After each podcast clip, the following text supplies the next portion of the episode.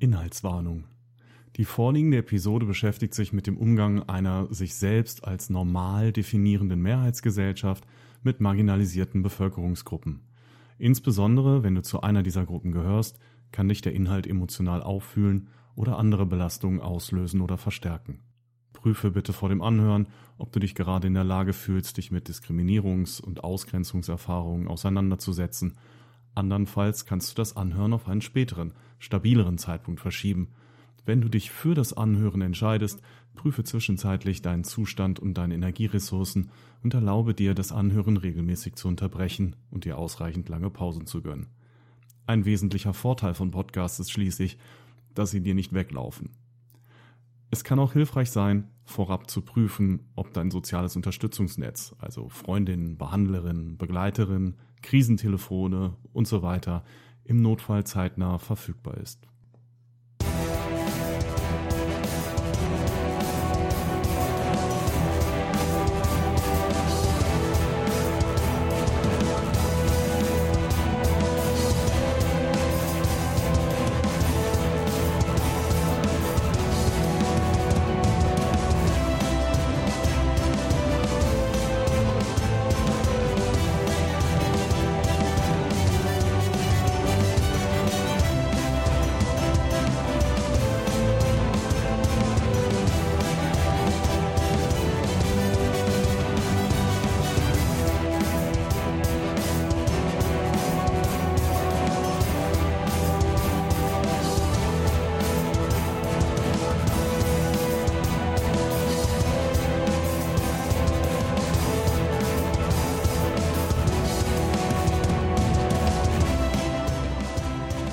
Herzlich willkommen zurück in der Plapperbude Folge 10 über Content Warnings, Inhaltswarnungen und das Ringen um Privilegien, Verstehen und Teilhabe. Ja, schön, dass ihr wieder dabei seid. Ähm, wir haben einen Jahreswechsel hinter uns.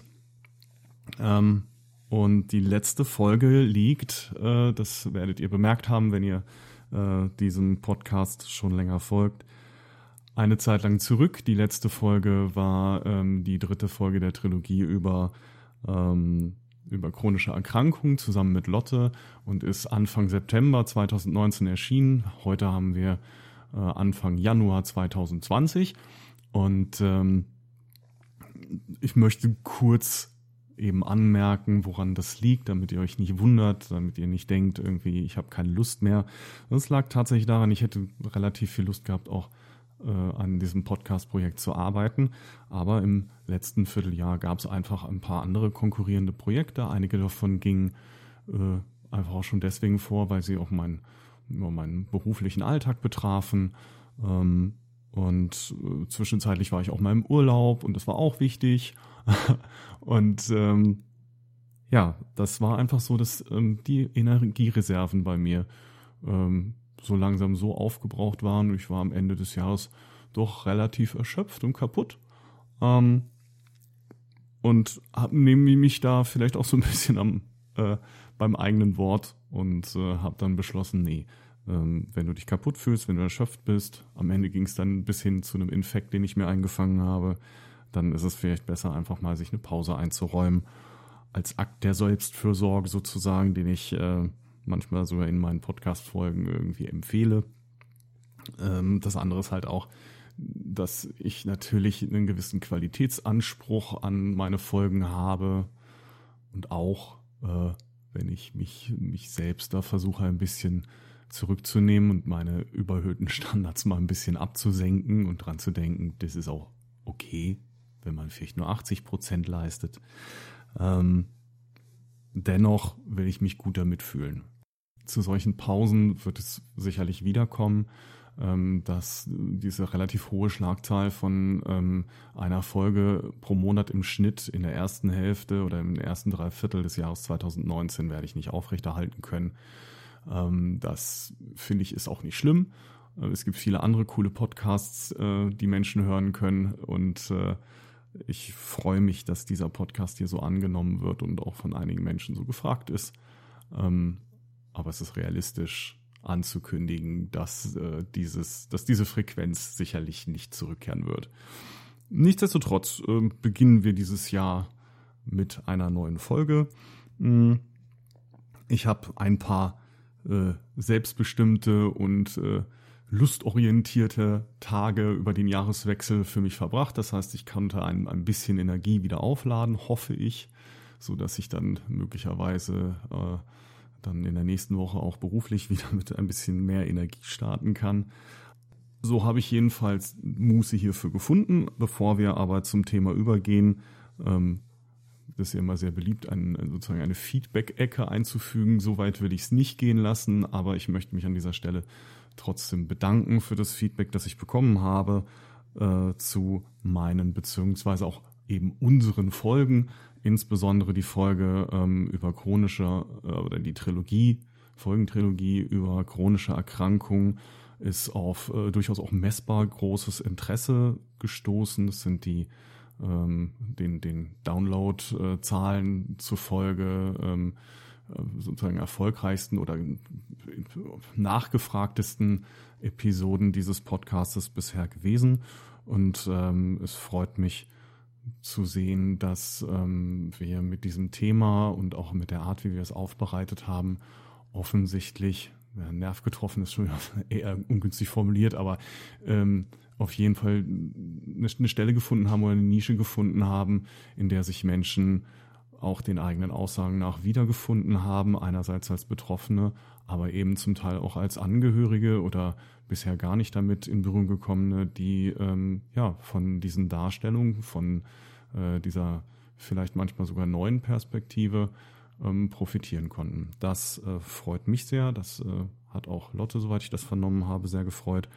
Und ähm, das war oder das gesamte Feedback, das ich dazu bekommen habe, ist natürlich auch ähm, ja, Ermutigung und Bestätigung mit diesem Projekt hier weiterzumachen. Insbesondere dann, wenn mir Einzelne sogar rückmelden, ähm, dass, dass das Hören dieser Folgen tatsächlich einen Impact auf ihr Leben hatte, in dem Sinne, dass sie sich motiviert gefühlt haben, ähm, Dinge in ihrem Leben tatsächlich nach dem Anhören auch wirklich zu verändern, weil sie irgendwas Neues erfahren und entdeckt haben.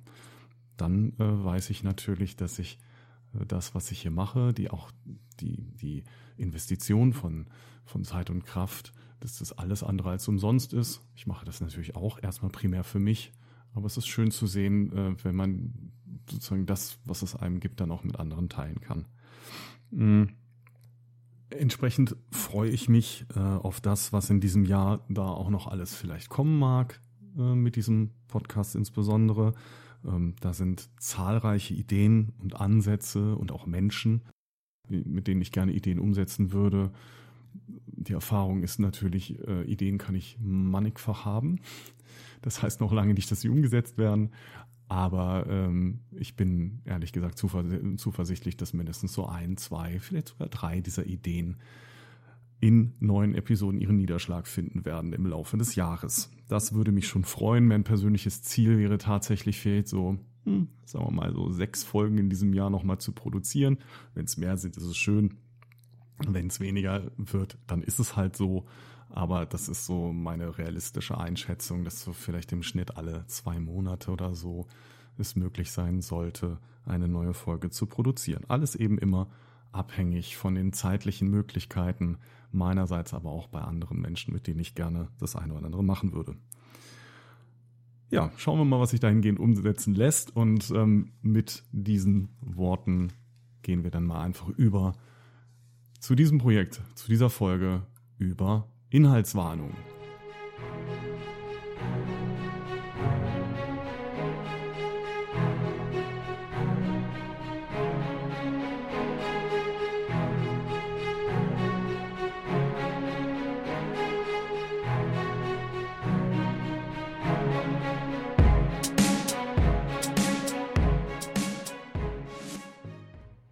Immer zunächst mal die Klärung, warum eigentlich dieses Thema.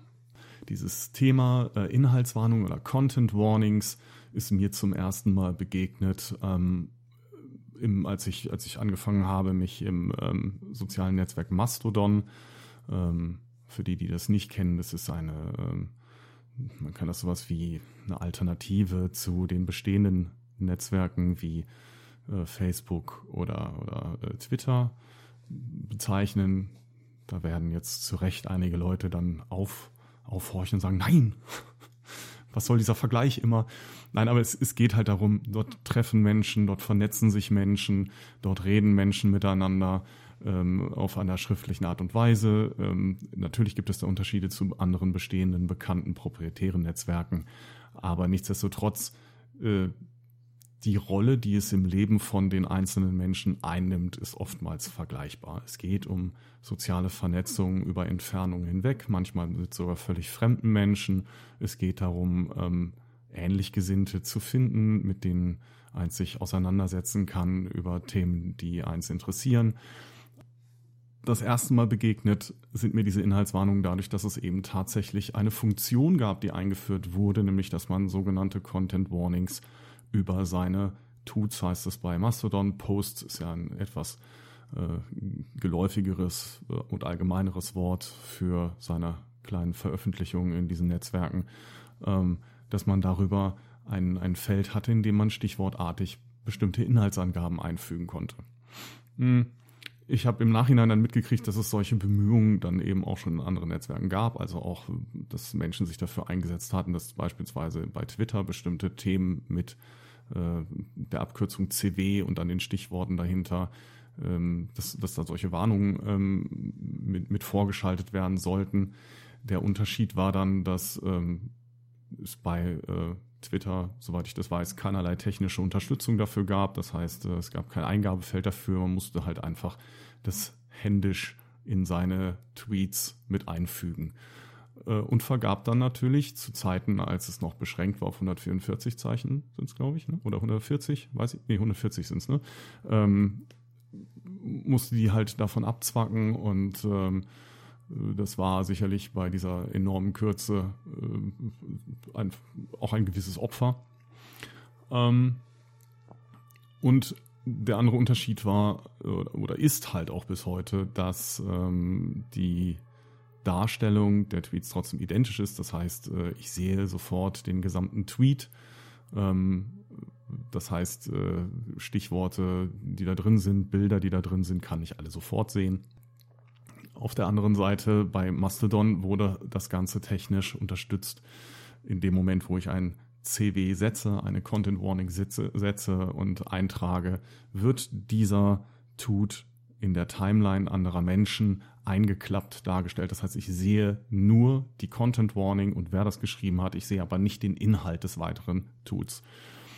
Ähm, das ist eine Schutzfunktion. Jedenfalls in regelmäßigen Abständen entbrennt und entbrannte in, also auf Mastodon habe ich es erlebt, weil ich in den anderen ähm, Netzwerken nicht wirklich aktiv bin, eine heiße Debatte, ich würde sogar sagen Streit über den Sinn und Unsinn von solchen Inhaltswarnungen. Und äh, das führt tatsächlich regelmäßig innerhalb dieser Netzwerke auch von Menschen, die sich ansonsten thematisch vielleicht gar nicht so fern, fern sind, zu ziemlich unversöhnlichen Positionen, Zerwürfnissen, ganzen Blockorgien und ähm, auch insbesondere zur Invalidierung von Forderungen von Betroffenen, die um genau solche ähm, Warnungen halt gegebenenfalls bitten. Also die halt sagen, bitte kannst du über solche Posts eventuell äh, eine, eine, eine äh, Content Warning mit dem und dem Stichwort setzen. Da wäre ich dir sehr dankbar. Ähm, es gibt sicherlich auch manchmal in etwas unhöflicher Form, aber ich habe insbesondere bei Mastodon eigentlich eher diese äh, freundliche Bitte erlebt. Und wenn das dann natürlich zurückgewiesen wird, als ah, das ist ja Quatsch, das mache ich nicht, äh, dann äh, bekommen die Menschen als Betroffene erstmal ein Gefühl von, aha, jemand ist der Meinung, meine Bitte ist nicht berechtigt. Das ist eine Invalidierung der erlebten Bedürfnisse dieser Menschen. Mm. Die Auseinandersetzung zu dem Thema Content Warnings äh, finden meiner Erfahrung nach, oder das war meine Wahrnehmung, ähm, häufig auf einem sehr oberflächlichen Niveau statt. Das heißt, die Menschen, die da diskutieren, ähm, insbesondere natürlich die, die, die das ablehnen oder sich nicht dazu durchringen können, das zu machen, ähm, demonstrieren aus meiner Sicht häufig wenig bis Halbwissen über den Sinn und Zweck dieser äh, Warnung beziehungsweise über die äh, Lebensrealität von den Menschen, die diese Content Warnings fordern. das geht dann so weit, dass es äh, in den Debatten manchmal auch äh, ja, so angeführte Kronzeuginnen oder Kronzeugen gibt.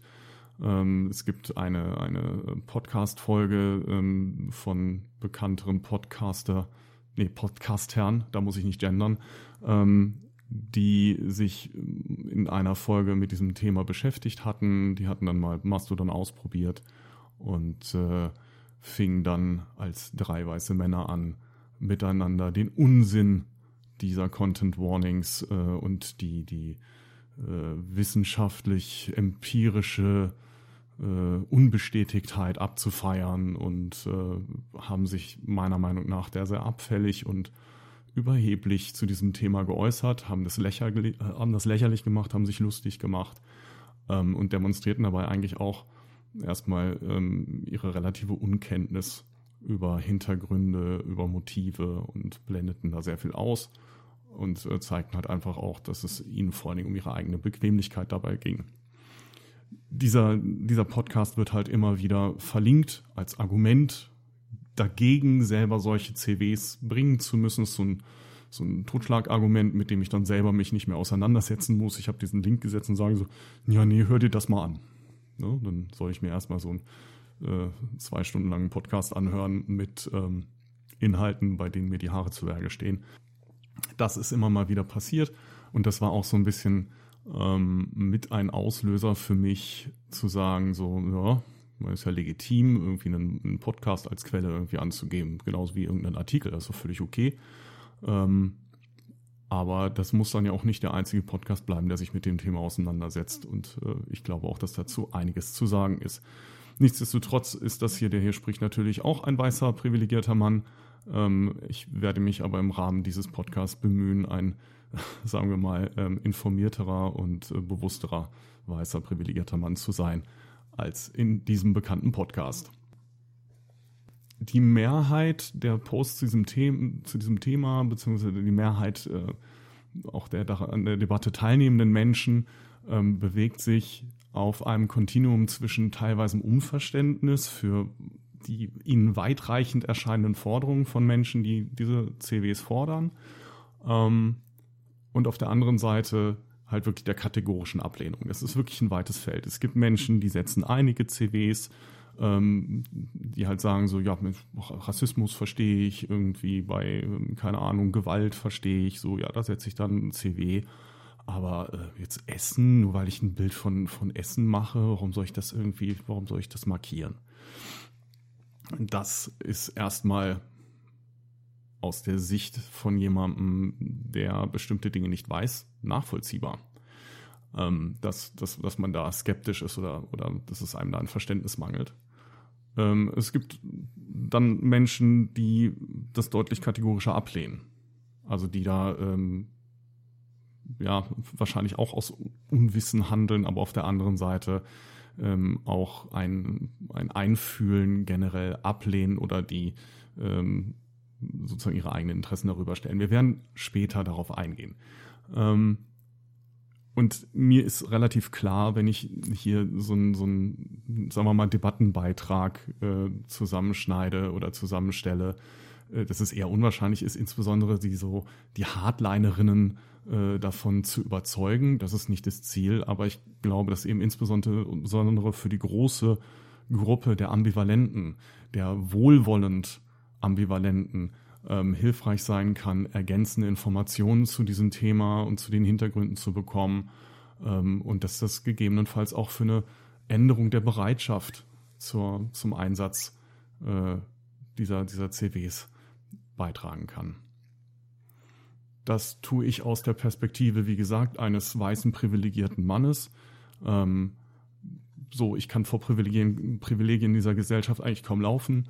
Ähm, nichtsdestotrotz ist es halt gerade für Betroffene häufig auch schwierig, ähm, sich diesen, diesen auch Anfeindungen, die die erleben müssen, auch zu stellen.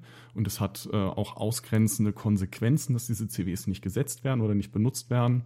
Ähm, und deswegen nehme ich sozusagen hier meine, meine Privilegien und versuche sie äh, ja entgegen diesen Ausgrenzungsmechanismen zu stellen und dazu beizutragen, dass alle Menschen in diesen, in diesen Netzwerken, möglichst alle Menschen, so gut teilhaben können, wie es ihre Lebenssituation generell zulässt. Und dass sie nicht noch von außen ähm, künstliche Hindernisse überwinden müssen, die dazu führen, dass sie am Ende einfach auch unterrepräsentiert bleiben. Ich habe es eben schon ein bisschen vorweggenommen, aber dennoch zum Beginn erstmal nochmal die Frage, was sind eigentlich Inhaltswarnungen? Was ist damit gemeint? Es mag auch eine Reihe Menschen geben, die davon noch nie was gehört haben. Inhaltswarnungen sind in der Regel Stichworte für Themen, die als besonders belastend für alle oder bestimmte Gruppen besonders belastend bekannt sind. Das ist eine Variante. Ähm, es kann, es, es können auch thematische Hinweise sein auf Themen, die nicht als allgemein belastend anerkannt sind und trotzdem als sowas wie eine Serviceleistung an die Gesamtheit zur Verfügung stehen, um zu erlauben, zum Beispiel in einer großen Informationsmenge schneller aktuell gewünschte von aktuell unerwünschten Inhalten zu trennen. Oder ähm, um auch die eigene Belastung trotzdem zu steuern. Also auch Menschen, die nicht spezifisch marginalisiert sind, sondern überprivilegiert, erleben in ihrem Leben selbstverständlich Belastung und haben ein Bedürfnis, ähm, in ihrem Leben zu steuern, also Lust und Unlust erleben zu steuern. Das geht uns allen so. Ja, ich persönlich suche mir im Fernsehen halt in der Regel auch aus, was ich gerade gucken will. Und es gibt auch bei mir Sendungen, wenn ich die anmache und sage so, ja, grundsätzlich interessant, aber ehrlich gesagt, das kriege ich jetzt nach meiner Arbeit nicht mehr geschissen, das auch noch zu verarbeiten. Vielen Dank, ich schalte auf was, was ich jetzt gerade besser ertragen kann, um. Ja, das ist grundsätzlich so der, das sind so die, die beiden Hauptgedanken. Einerseits eine Schutzfunktion, das heißt, dass wir in die Lage versetzt werden zu steuern, was wir gerade gucken möchten, womit wir uns gerade beschäftigen möchten, was, was Belastung angeht, aber auf der anderen Seite auch überhaupt hilft es möglicherweise zu steuern oder, oder Inhalte zu finden, die auf mein Interesse gerade stoßen kennen wir eigentlich auch alle. Ja? Wenn wir E-Mails beispielsweise bekommen, ist es völlig üblich, dass wir ähm, zunächst mal auf das Subject, auf den Titel gucken, um zu schauen, ist es eine E-Mail, die für mich gerade interessant ist. Und wenn da jetzt gerade irgendwie keine Ahnung, irgendwie eine, eine sehr bekannte Zeile steht, äh, die darauf hinweist, dass es sich um Spam handelt, dann bin ich froh, dass ich das direkt in meinen Junk-Ordner schieben kann und nicht erst öffne.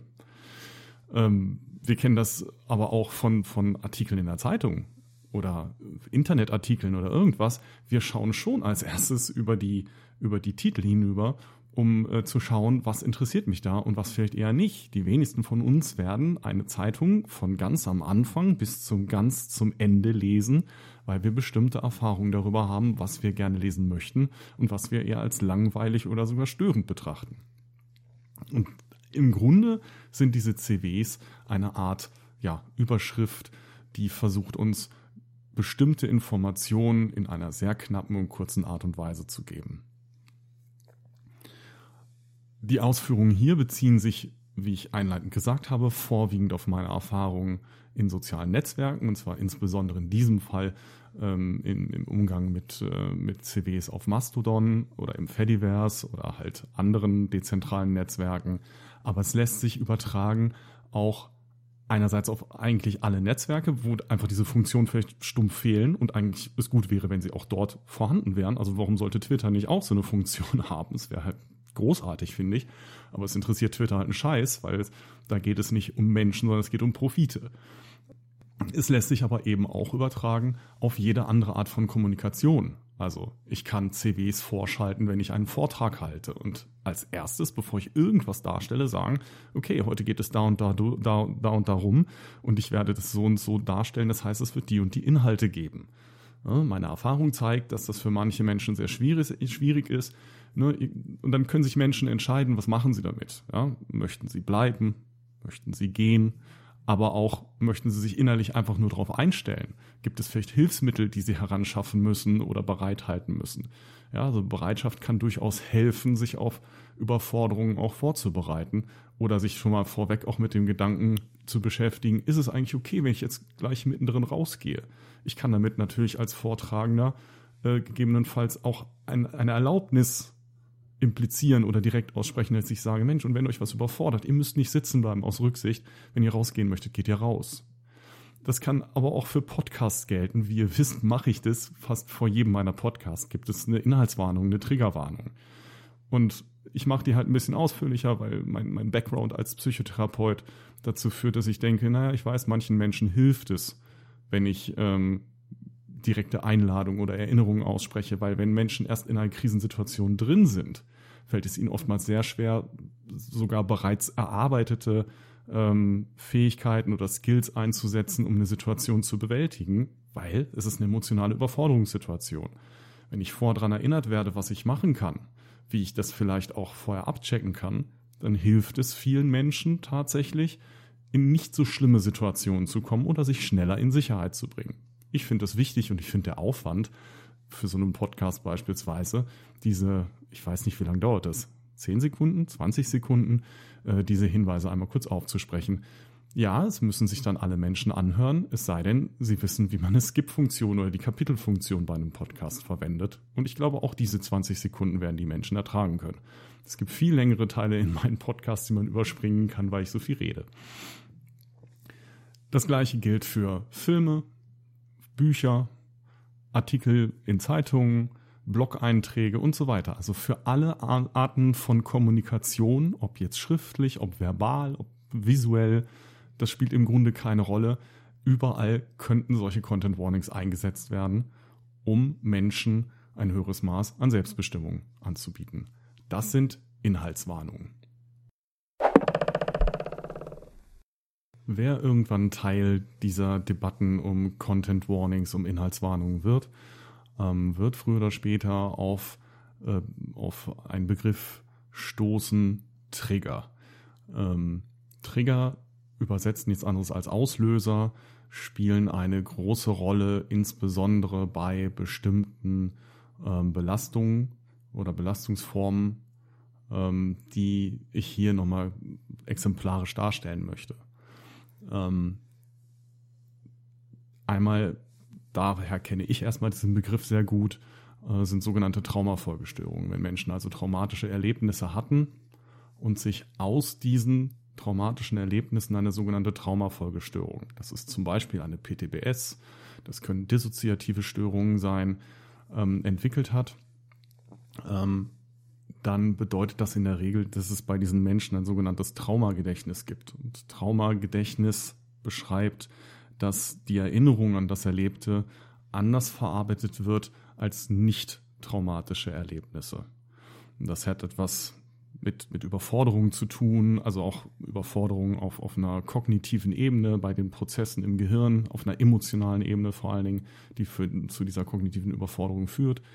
Ähm, Wer sich dafür genauer interessiert und äh, darüber mehr im Detail wissen will, könnte sich zum Beispiel meine Folge zu Traumafolgestörungen anhören. Ähm, es gibt aber auch eine Menge an Literatur, die dazu empfohlen werden kann, die ich eigentlich auch in dem Skript zu dem Podcast über Traumafolgestörungen zum Teil verlinkt habe. Also auch da, wenn euch dann lieber was Schriftliches interessiert, könntet ihr da einfach kurz in die Aufzeichnungen gucken. Zusammengefasst geht es da darum, dass ähm, je länger jemand unter seiner Folgestörung leidet, desto mehr generalisiert dieses Triggern von irgendwelchen Auslösereizen, die mit dem Erlebnis verbunden sind, auf ja, vermeintlich neutrale Reize. Also das heißt, Reize, die ähm, eigentlich auf den ersten Blick überhaupt nichts mit dem Trauma direkt zu tun haben oder viel zu allgemein sind, können zu Auslösern werden. Das ist zum Teil wichtig, weil das auch als, äh, als Gegenargument sozusagen gegen CWs ins Feld geführt wurde. Da werde ich später drauf eingehen. Aber das ist eben erstmal die Eigenschaft von, von, diesen, von diesen Triggern.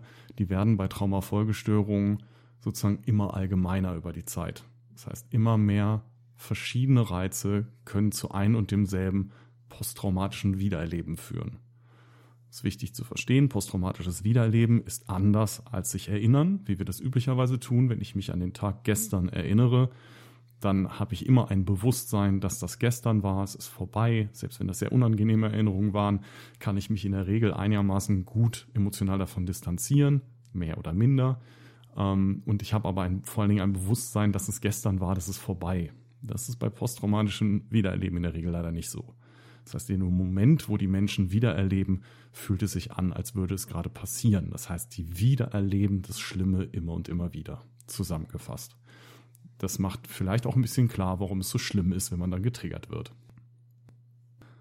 Es ist nicht so, dass dann diese vermeintlich neutralen Reize, die dann auch zu Triggern werden, sozusagen die gleiche Triggermacht haben wie ähm, sehr viel offensichtlichere Auslöser. Also wenn es um Gewalt geht, dann werden Gewaltinhalte immer eine höhere oder werden sehr viel naheliegender sein als Trigger als jetzt irgendwie die Farbe Grün in Kombination mit einem bestimmten Geruch, weil so könnten Trigger halt auch aussehen. Ja, die können auslösen, aber die Auslösemacht von bestimmten anderen Aspekten, die viel näher am Thema Gewalt sind, sind trotzdem immer noch weiter höher. Ein weiterer Bereich, wo Trigger eine Rolle spielen, sind ähm, sogenannte frühe dysfunktionale affektive Schemata. Das heißt es, das will ich jetzt hier auch nicht in der Gänze äh, ausbreiten, weil es ist nochmal ein komplettes Thema für sich selbst. Aber im Grunde sind das in Kindheit und Jugend erworbene ähm, Muster von Erleben, Erinnern, Verhalten ähm, und Erinnerungen an nicht günstig bewältigte emotionale ist, das ist auch wieder ein bisschen fachchinesisch, heißt einfach, ähm, vieles, was wir in Kindheit und Jugend erleben, kann uns überfordern. Je nachdem, in was für einer unterstützenden oder nicht unterstützenden Umgebung ich halt aufwachse. Ähm, aber im Endeffekt machen wir alle auch Überforderungserfahrungen in unserer Reifung. Das gehört zur Reifung einerseits dazu, aber auf der anderen Seite ist es oft so, dass, dass dieses, diese Herausforderung oder diese Überforderung ein gewisses Maß einfach übersteigern und dadurch ähm, bestimmte emotionale Verletzlichkeiten bei uns hinterlassen. Das heißt, wenn wir in ähnliche Situationen ähm, oder ähnlich starke Gefühle geraten wie während dieser überfordernden Zeit oder Erlebnisse, ähm, dann fallen wir sozusagen zurück in dieses Erleben. Auch wenn es nur ähnliche Situationen sind.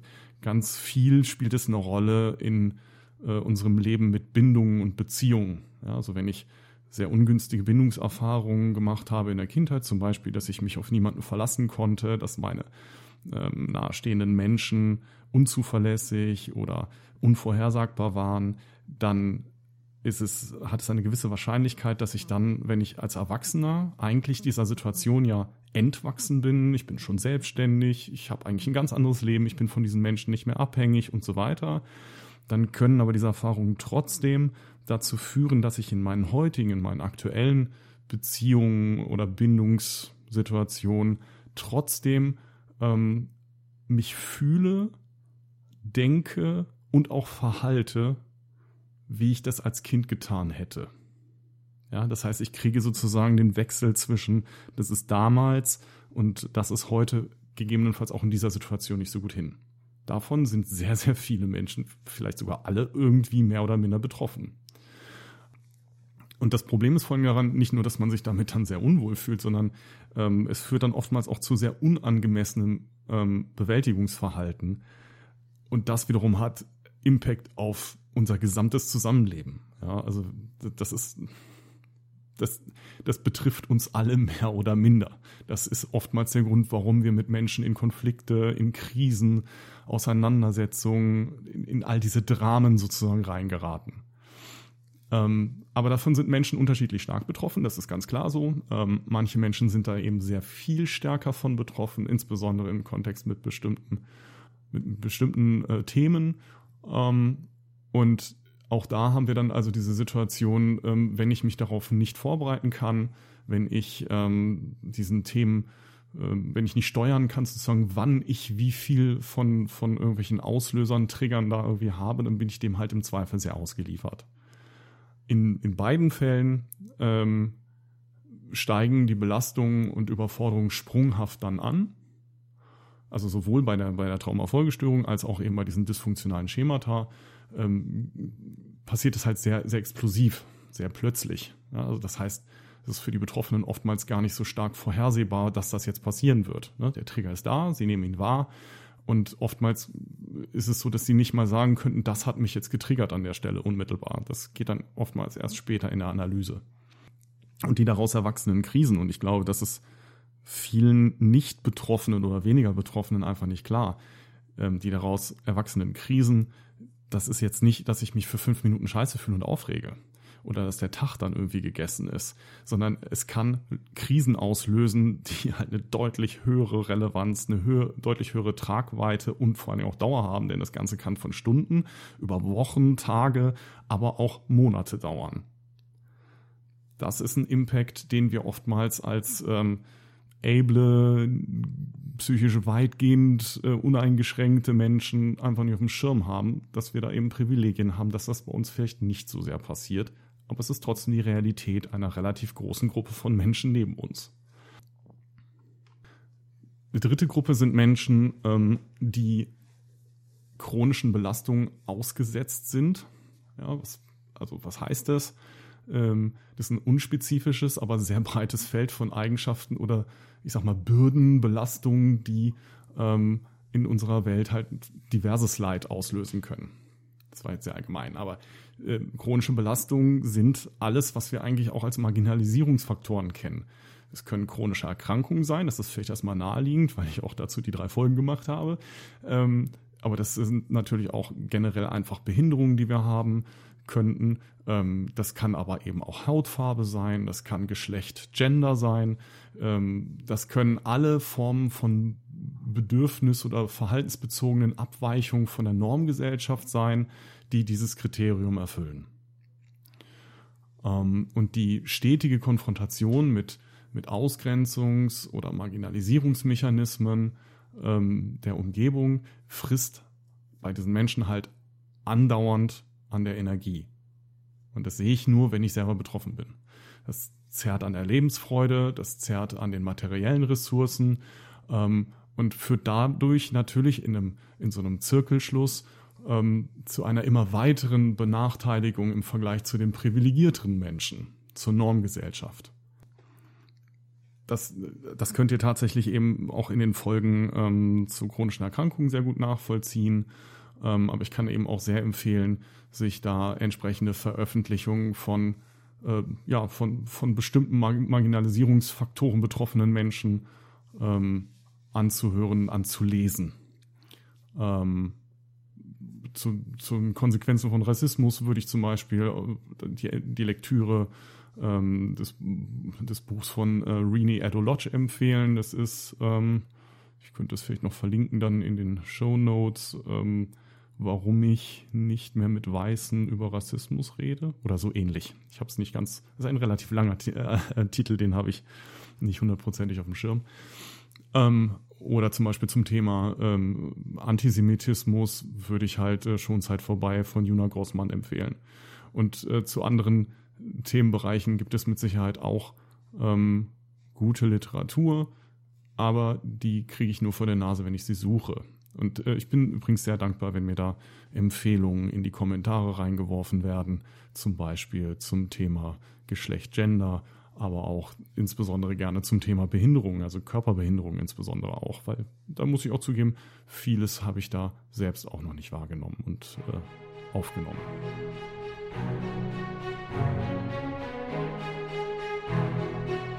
Wir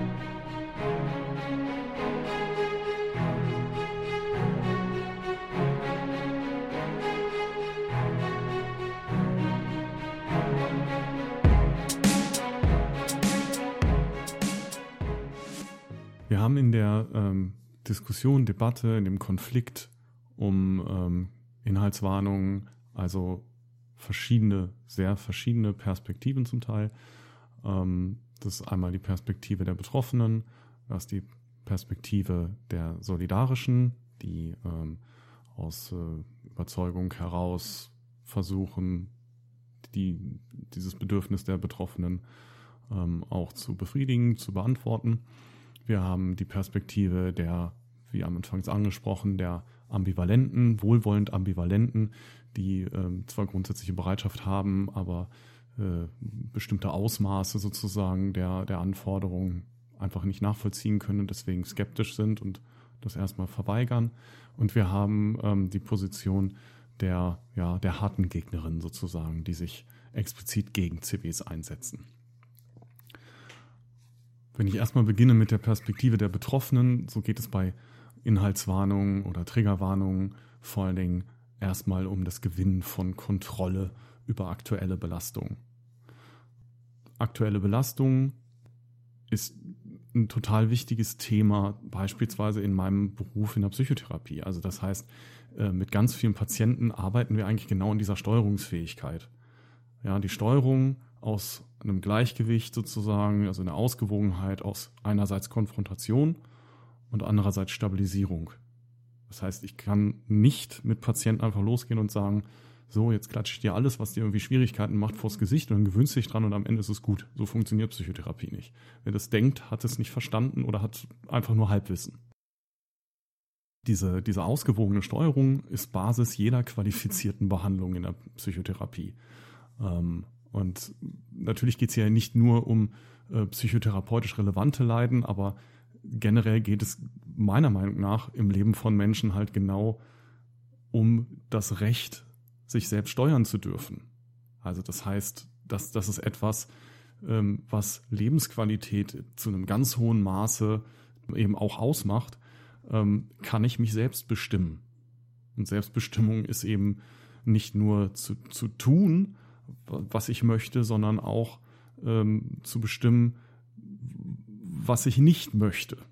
Ja, genauso wie wir ähm, für Handeln und Nichthandeln immer Verantwortung tragen, ist es eben auch so, dass wir ein Bedürfnis haben, Dinge zu erleben und auch Dinge erstmal zu vermeiden. Und das ist nicht immer nur schlecht, sondern das ist notwendig. Einerseits ähm, führt Überforderung, was ja passieren würde, wenn ich das nicht steuern kann, ähm, zu einer deutlichen Verschlimmerung des subjektiven Leidens. Ähm, klar, langfristige Vermeidung täte das auch. Also wenn ich mich mit einem Problem, das ich da habe, was ich immer wieder habe, nicht, nicht auseinandersetze und es immer nur vermeide, ist es auch langfristig nicht gut. Es führt auch zu einer langfristigen Verschlimmerung, aber eine Überforderung eben auch. Nur ein Gleichgewicht zwischen diesen Polen ermöglicht eine erfolgreiche Bewältigung von Problemen.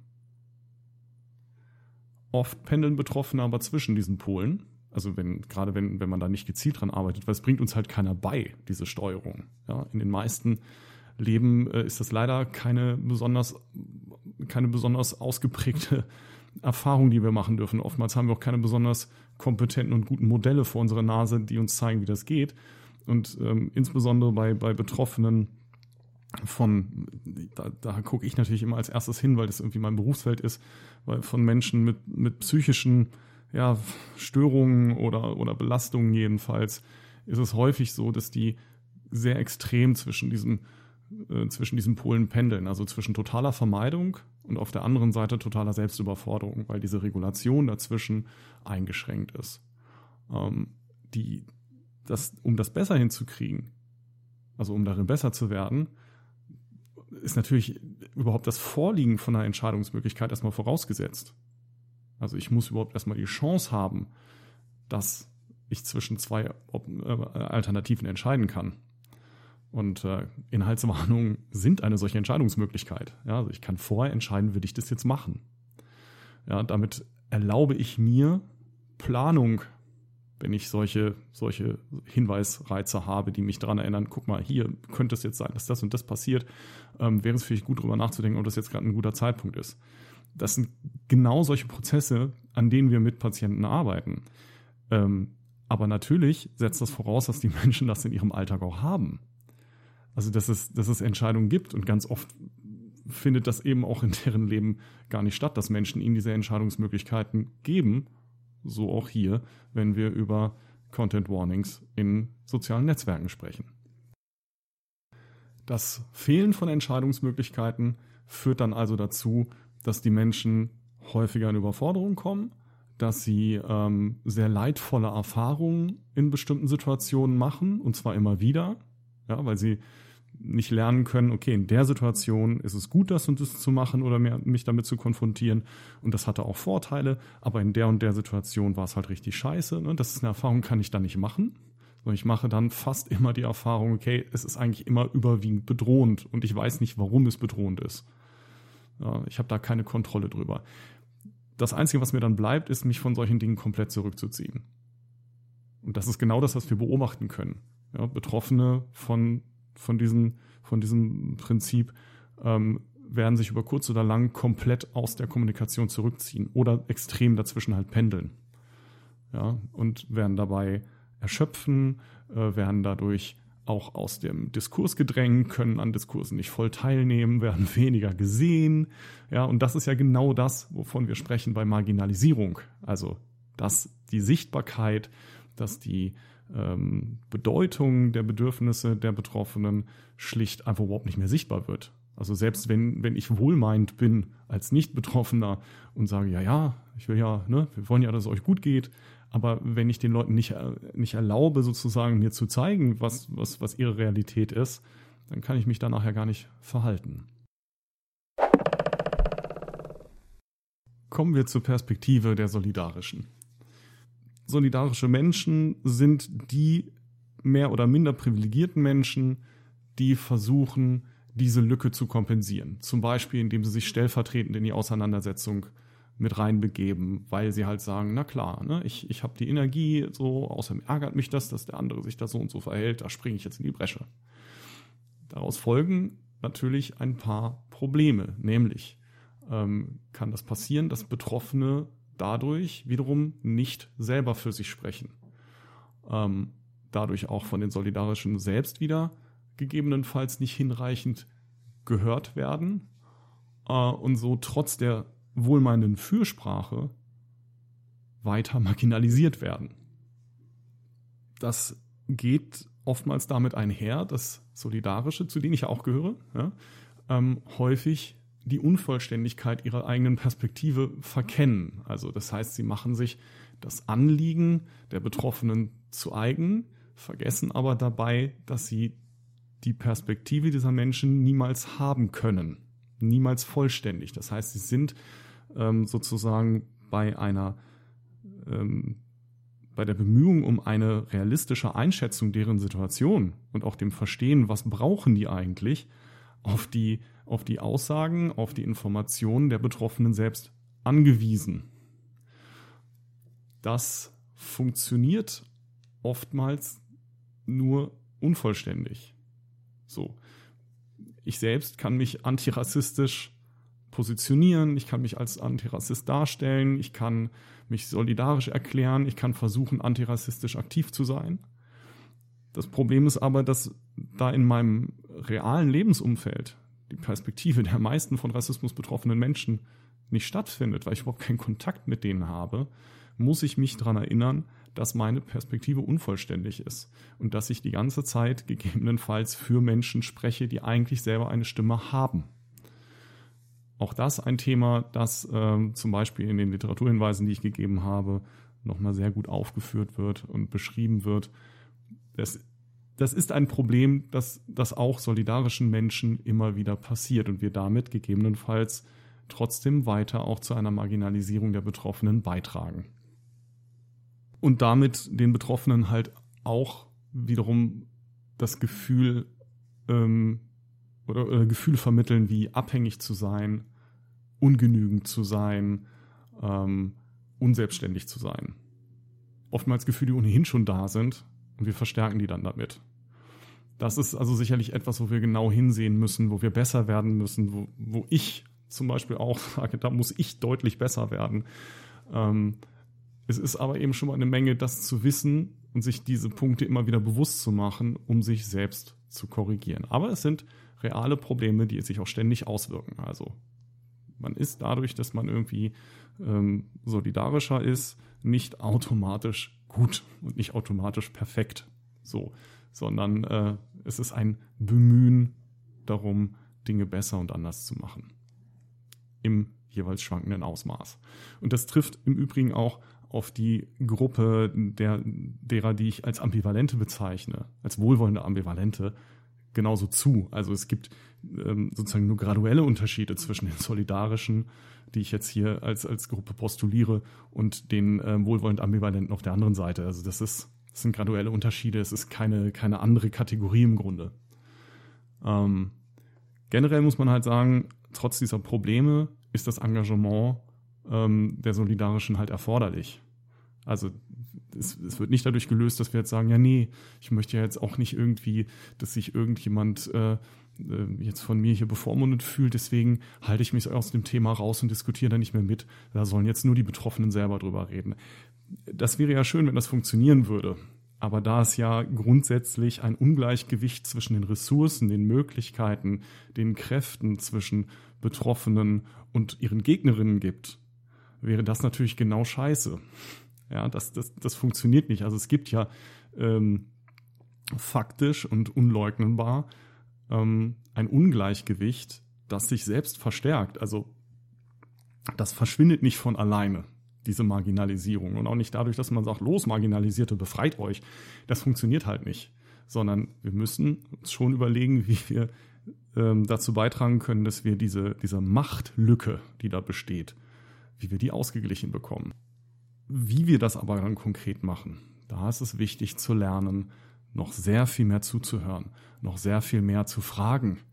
Und zwar respektvoll natürlich zu fragen und im Zweifel, auch wenn man anderer Meinung ist, vielleicht bei bestimmten politischen Positionen, leider auch mal einen Schritt zurück zu machen und zu sagen, nee, ich erkläre dir jetzt nicht, warum du meiner Meinung nach das falsch siehst, sondern du hast jetzt hier das Definitionsrecht.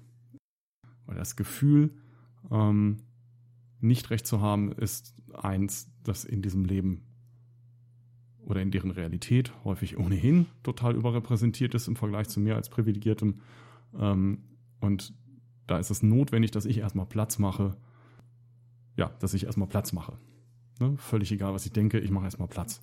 Weil das brauchen Menschen, die an den Rand gedrängt wurden, brauchen erstmal Platz, damit sie nicht mehr am Rand stehen. Was nun die von mir als solche beobachteten Gegnerinnen angeht. Ähm, so habe ich halt für mich einige Beobachtungen gemacht.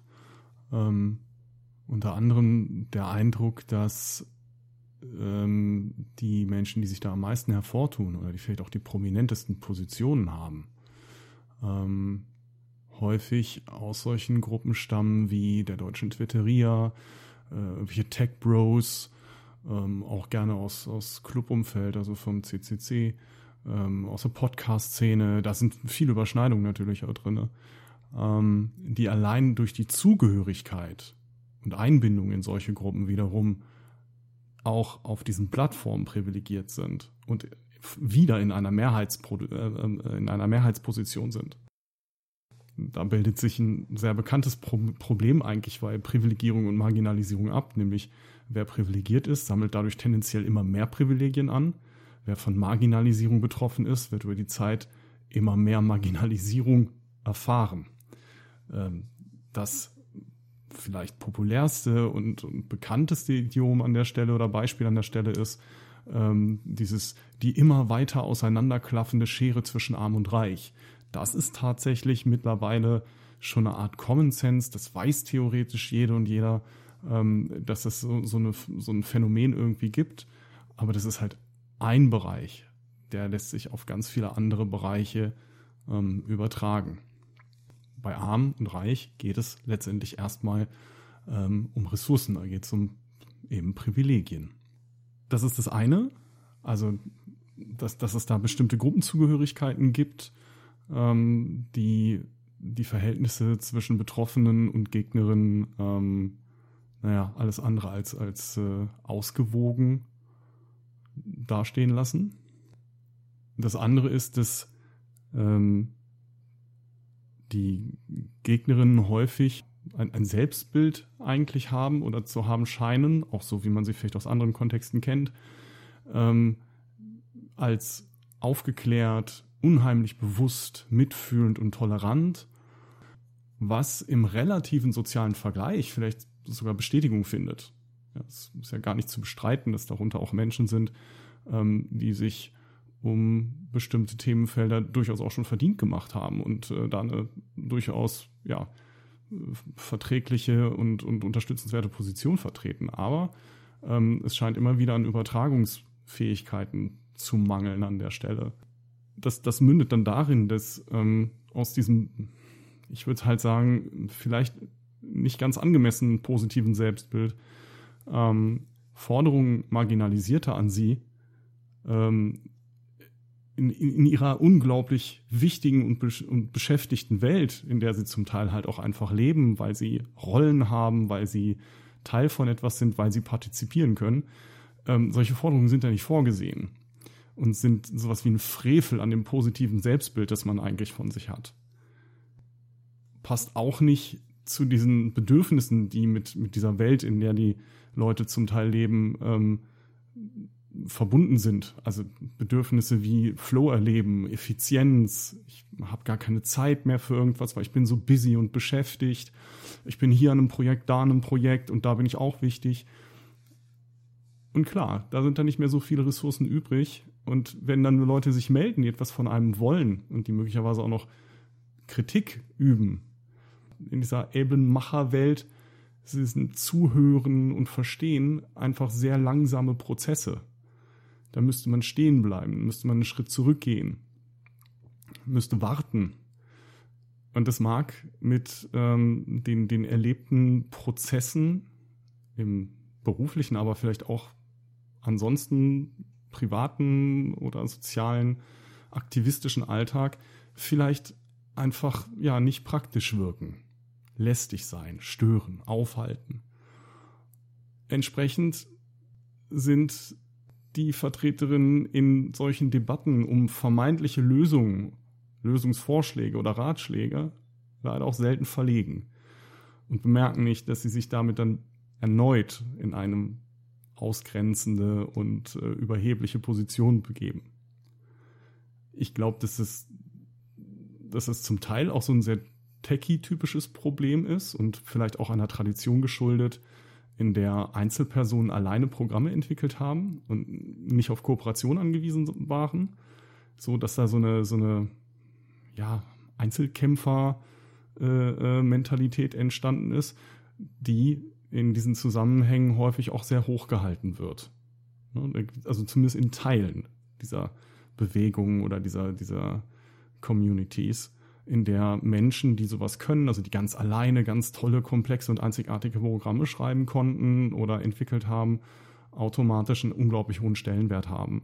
Und ähm, wo so eine Haltung von nicht reden, machen ähm, auch über sehr, sehr lange Zeit ein, ein ziemlich unantastbares Prinzip war, wo Kritik dann tatsächlich auch als Frevel ähm, an der Person wahrgenommen wird und an dem hohen Status, den man erreicht hat, den man sich ja schließlich verdient habe.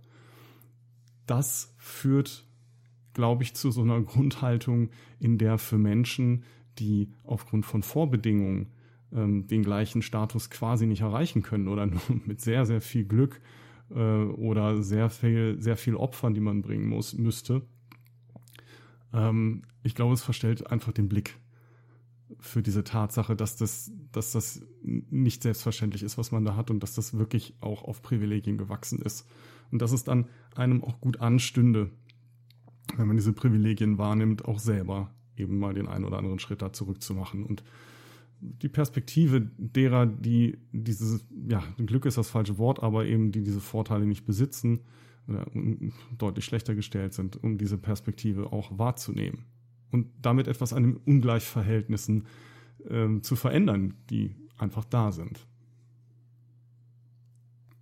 Wer in solchen ähm, Gruppen, Szenen, Communities aktiv ist, die naja, einfach die Verhältnisse in einer Gesamtpopulation nicht wirklich zuverlässig widerspiegeln.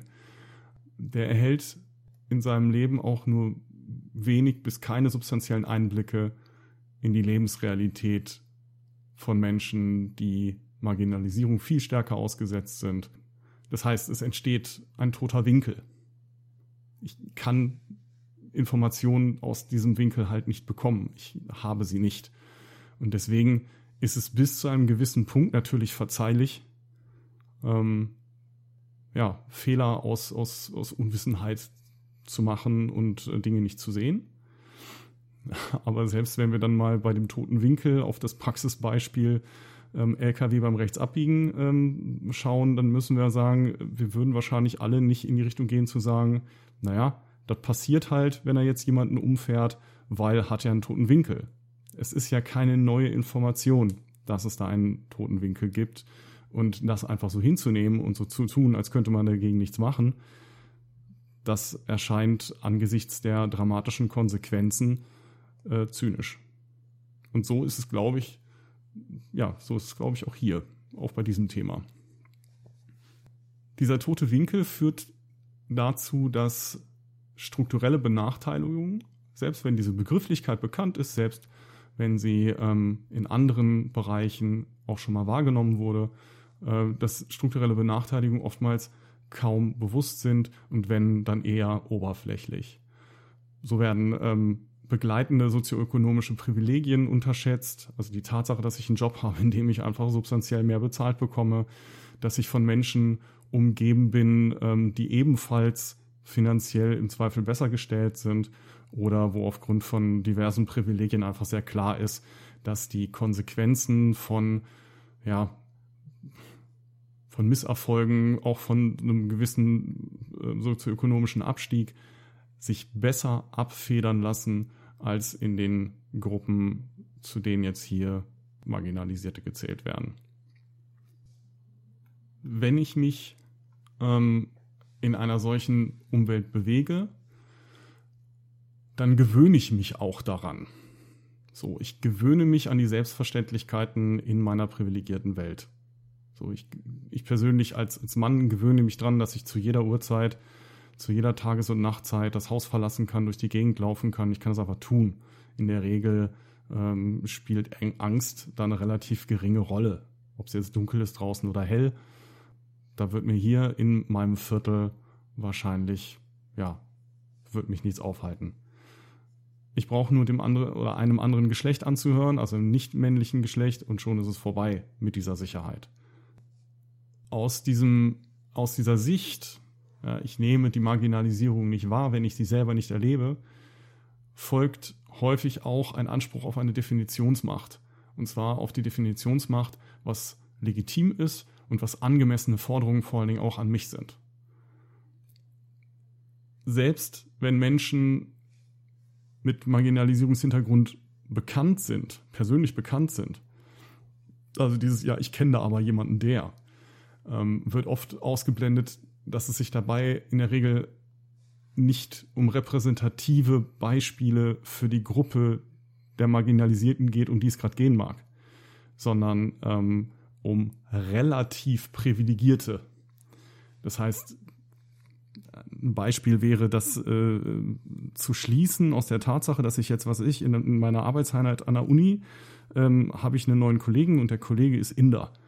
So, der ist ja nun POC, ähm, daraus zu schließen, siehst du, wir sind unglaublich offen ne? und das kann jeder schaffen. Also es können auch Menschen, äh, können auch äh, People of Color können es auch schaffen, ähm, so einen Job zu, zu haben. Siehst du? Also man muss sich einfach hier genauso anstrengen, also mit den gleichen Chancen kommt man offensichtlich an den Job. Muss man nur wollen. Und dabei natürlich ausblendend, erstens, dass es immer, immer noch nur einer ist, selbst wenn es sehr viele wären, wäre dann immer noch der Punkt, sind die tatsächlich repräsentativ für alle POC in Deutschland beispielsweise? In der Regel sind sie das nicht. Weil es dann vielleicht auch noch solche Faktoren gibt, wie aus welcher Kaste stammt jemand irgendwie? Ist es jemand, dessen Familie möglicherweise in seinem Herkunftsland sehr reich ist? Ist das möglicherweise jemand, der bereits mit ähm, einem bestimmten akademischen Vorwissen, was hier gerade gebraucht wird nach Verwertungsprinzipien, besonders gefördert wurde, hierher zu kommen, hat wirklich jemand, der beispielsweise ähm, aus Nigeria kommt, die gleichen Chancen wie dieser Mensch? Ist das wirklich identisch? Und heißt das, dass dieser Mensch aus Nigeria beispielsweise eigentlich keine, kein Recht auf, auf Beachtung seiner Marginalisierungsfaktoren hat? Das heißt es eigentlich nicht. Aber es ist halt opportun, das zu begründen oder das so zu sehen. Und so kommt es eben zu diesem Effekt der Tokenisierung. Also das heißt, dass Einzelne, die einer Regel widersprechen, einfach als Beweis für die Inkorrektheit der Regel hingestellt werden. Was eigentlich auch die meisten Leute aus diesen Szenen erkennen müssten als einen logischen Fehlschluss, über die sie an anderen Stellen sehr selbstsicher und überzeugt und auch gerne lachend über andere, die das nicht sehen, längst gesprochen haben. Aber sie schaffen es nicht an dieser Stelle, das anzuwenden. Was es auch gibt, ist dann, dass Menschen, die selber in diese Tokenrolle geraten, ähm, auch eigene, gegebenenfalls sogar überwundene Belastungen zur Delegitimierung von den Positionen Betroffener ins Feld führen. Das heißt, hey, ich habe es ja auch geschafft, ja, ich habe meine Traumata auch überwunden, ich habe halt eine Therapie gemacht, dann könntet ihr das ja auch. Warum soll ich mich jetzt dafür einschränken? So, ich habe ja meinen Teil schon geleistet. Das müsst ihr jetzt nur auch tun. Und das dann ohne jede Differenzierung und unter Ausblendung der eigenen relativen Privilegien, die gegebenenfalls vorliegen. Dann sind wir wieder bei diesem Thema der Intersektionalität, die nicht gesehen wird. Dass es ein Unterschied ist, ähm, ob ich eine Benachteiligung habe, also beispielsweise ich habe eine psychische Erkrankung, ich kann deswegen nicht gut arbeiten. So, ja, damit bin ich eingeschränkt, damit habe ich einen Marginalisierungsfaktor. Der Punkt ist in dem Moment, wo ich eine solche psychische Behinderung habe und dadurch natürlich auch schon Marginalisierung erlebe, zusätzlich aber nicht weiß bin, sondern irgendeine dunklere Hautfarbe habe, in dem Moment verändert sich für mich ganz viel und ich erfahre deutlich mehr Marginalisierungsfaktoren oder Konsequenzen, als wenn ich eben die weiße Person mit diesem Problem wäre. Es ist deutlich schwerer, ähm, verstanden zu werden in, in, bei Behandlerinnen und Behandlern. Es ist deutlich schwerer, überhaupt Behandlungsplätze zu kriegen, weil Rassismus ständig eine Rolle spielt, selbst bei den Menschen, die sich selbst als nicht rassistisch erleben oder darstellen.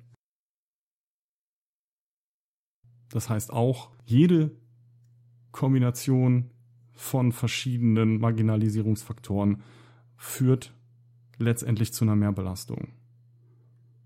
Und das ist wichtig, das wahrzunehmen, weil wir diese Menschen häufig sozusagen nur eindimensional betrachten und damit natürlich Lösungen vorschlagen aus unserer möglicherweise privilegierteren Position, die sie gar nicht anwenden können, weil sie auf diese Privilegien nicht zugreifen können, die wir hatten, um das zu tun.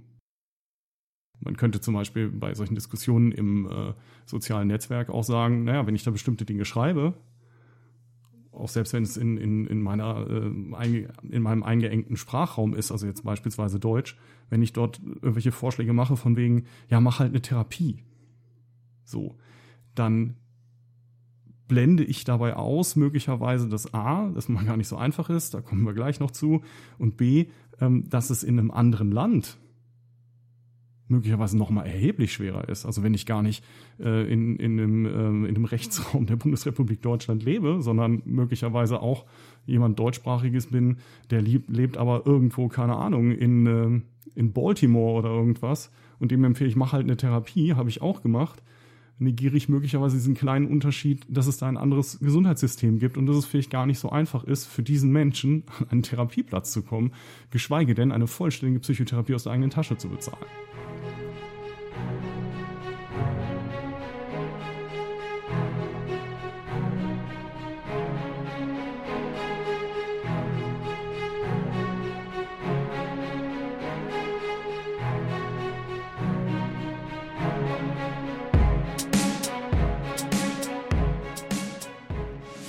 Generell gibt es einige wiederkehrende, nennen wir es mal Argumentationslinien, die von Gegnerinnen immer wieder angeführt werden.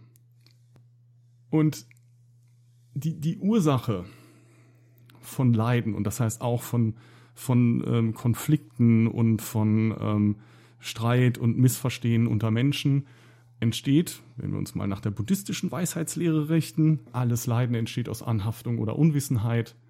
Dann heißt es übersetzt entweder aus Gier, Egozentrik oder Abhängigkeit oder schlicht aus einem Mangel an Informationen. Zum Beispiel mangels vergleichbarer Perspektive oder mangels Kontakt. Und während ich gegen die ersten drei hier wenig tun kann, kann ich aber versuchen, neue Informationen zu geben und zu liefern. Und die helfen vielleicht, über diesen Mangel an Informationen hinwegzukommen, zumindest so wie ich ihn sehe. Das ist ja auch nur eine Perspektive und kann vielleicht dazu beitragen, aus der Ambivalenz herauszufinden und eine klarere Position an der Seite auch von Betroffenen zu übernehmen. Der erste Satz, den ich in den Debatten um Inhaltswarnungen regelmäßig lesen musste, war, die Welt ist nun mal so. Dahinter verbirgt sich die Annahme, dass das Verbergen in der Realität auftauchender Inhalte oder Objekte nutzlos sei, weil die sich ja eben nicht vermeiden ließen. Das suggeriert ein Schwarz-Weiß-Bild von Realität, die vollständig determiniert sei und negiert die Steuerbarkeit von Belastungen auf Kontinuen. Ja, also, dass es zwischen Schwarz und Weiß möglicherweise noch weitere Abstufungen gäbe. Und negiert ähm, abhängig davon den Sinn von Schutzräumen für Schutzbedürftige. Natürlich ist es auch immer ein bisschen schwierig, ne? Menschen, die besonderen Belastungen ausgesetzt sind, ähm, so eine, so eine Ich muss geschützt werden Rolle zu geben. Aber darum geht es bei Schutzräumen auch nicht. Schutzräume sind Räume, in denen ich mich zurückziehen kann und die brauchen nun mal alle Menschen. Und ja, manche Menschen mehr als andere, weil wenn ich schneller erschöpft bin, brauche ich mehr Räume, in die ich mich zurückziehen kann oder ich brauche sie häufiger. Wenn die nicht da sind, entsteht ein Problem, nämlich Überforderung. Und wenn ich überfordert bin, kann ich die Dinge, die mir zur Verfügung stehen, auch wenn sie sowieso schon weniger sind, aber selbst die kann ich nicht nutzen kann ich für mich nicht in Anspruch nehmen, um für mich ein gutes Leben zu entwickeln. Das ist nicht fair. Das ist einfach nicht okay. Und es geht nicht darum, sozusagen loszugehen und zu sagen, guck mal, hier, ich muss dich schützen, du brauchst es, sondern es geht darum zu sagen, wir müssen sichere Orte schaffen, in denen halt nicht das, das, das Gesetz des Stärkeren einfach, ja, regiert sondern wo wir sagen, nee, wir müssen dem Rechnung tragen, dass unterschiedliche Menschen unterschiedliche Bedürfnisse haben. Und für alle Menschen muss gesorgt werden, nicht nur für die, die am wenigsten brauchen, vermeintlich. Dass das negiert wird, passiert im Übrigen dann meist dann eben, das habe ich eben schon so ein bisschen angedeutet, nur für das gerade jeweilige Thema, weil es halt opportun ist ja, weil es einem selber gerade dient, das abzulehnen. Bei anderen Themen wird es sogar meist zugestanden. Ne? Das ist dann völlig okay. Das heißt, dieses Argument, die Welt sei nun mal so und das wäre ja nur ein, so, ein, so ein Verzerren der Welt, die ja gar nicht richtig existiert, ist halt ein Pseudo-Argument. Es hat mit der Frage nichts zu tun, ob Content Warnings irgendwie sinnvoll sind oder nicht.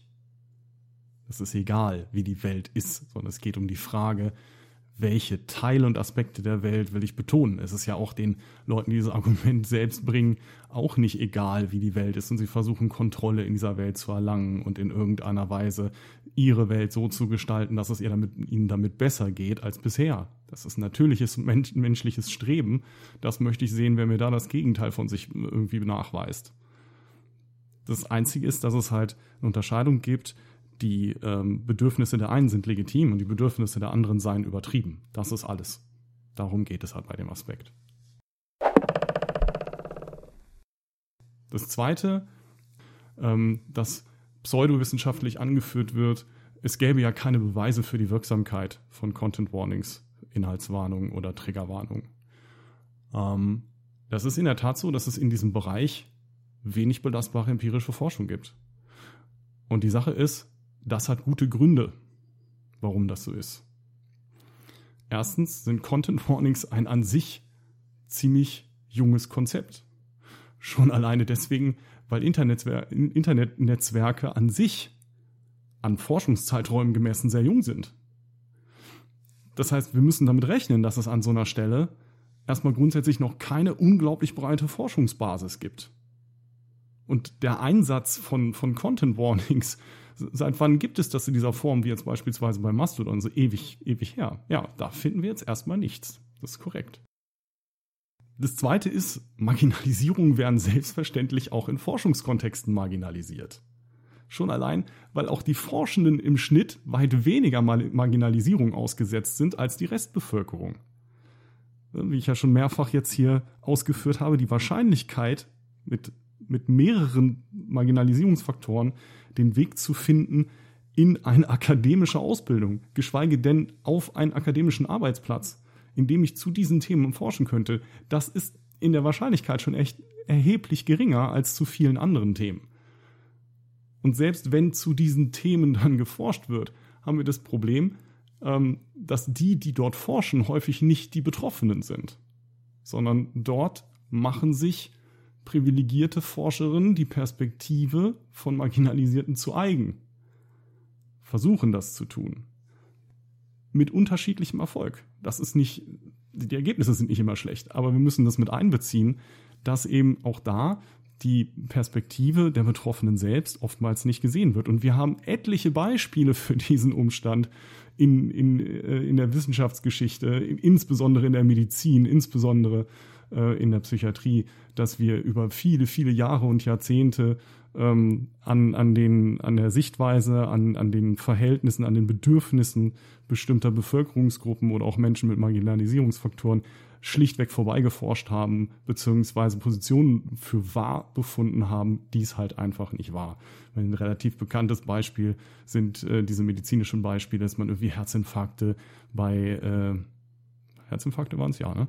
Ähm, bei, bei, bei Frauen ganz lange nicht erkannt hat, weil man halt einfach nur an Männern geforscht hat und entsprechend äh, die, die typischen äh, Symptome oder Frühwarnzeichen, die bei Frauen auftauchen, gar nicht als solche wahrgenommen hat.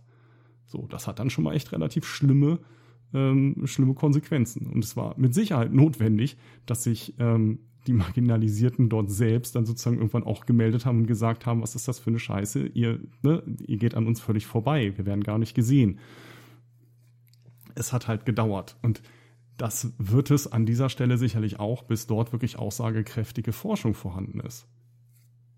Das gleiche mit dem extrem Jungen gilt für, das für den Bereich der Psychotherapie und ihrer wissenschaftlichen Erforschung. Und wenn wir jetzt über solche Bereiche zum Beispiel reden wie Traumafolgestörungen, also ist es hilfreich für Betroffene, ähm, mit bestimmten Warnungen, Inhaltswarnungen zu agieren und zu versuchen, dadurch eine, eine, bessere, eine bessere Ausgewogenheit zwischen Überforderung und Vermeidung hinzubekommen. Schwer zu sagen, ne? wie viel Forschung gibt es überhaupt zum Bereich Psychotraumatologie? Das ist zwar etwas, was mehr wird, aber alles, was wir heute da wissen, auch was wir in der Behandlung umsetzen, das wartet ganz, ganz oft noch auf Erforschung, wartet auf Bestätigung unter verschiedenen Rahmenbedingungen. Wir haben in der Forschung ganz oft einen idealisierten Forschungsrahmen. Das heißt, ähm, die, die, die Tatsachen, dass ähm, in, in der Praxis die wenigsten Patienten tatsächlich ein einziges isoliertes Störungsbild haben, sondern komorbid sind, wird versucht mittlerweile abzubilden in den Störungen zu Behandlungskonzepten, aber es ist halt immer noch super schwierig. Bei den Störungsbildern oder Störungsbereichen, die ich am Anfang äh, geschildert und bezeichnet habe, ähm, ist schon alleine die Schwierigkeit, wie komme ich überhaupt an entsprechende, ähm, an entsprechende Stichproben, also an, an Populationen von Menschen, die bereit sind, an Forschung teilzuhaben. Wie kriege ich es hin, dass die repräsentativ werden, auch alleine nur für das Störungsbild?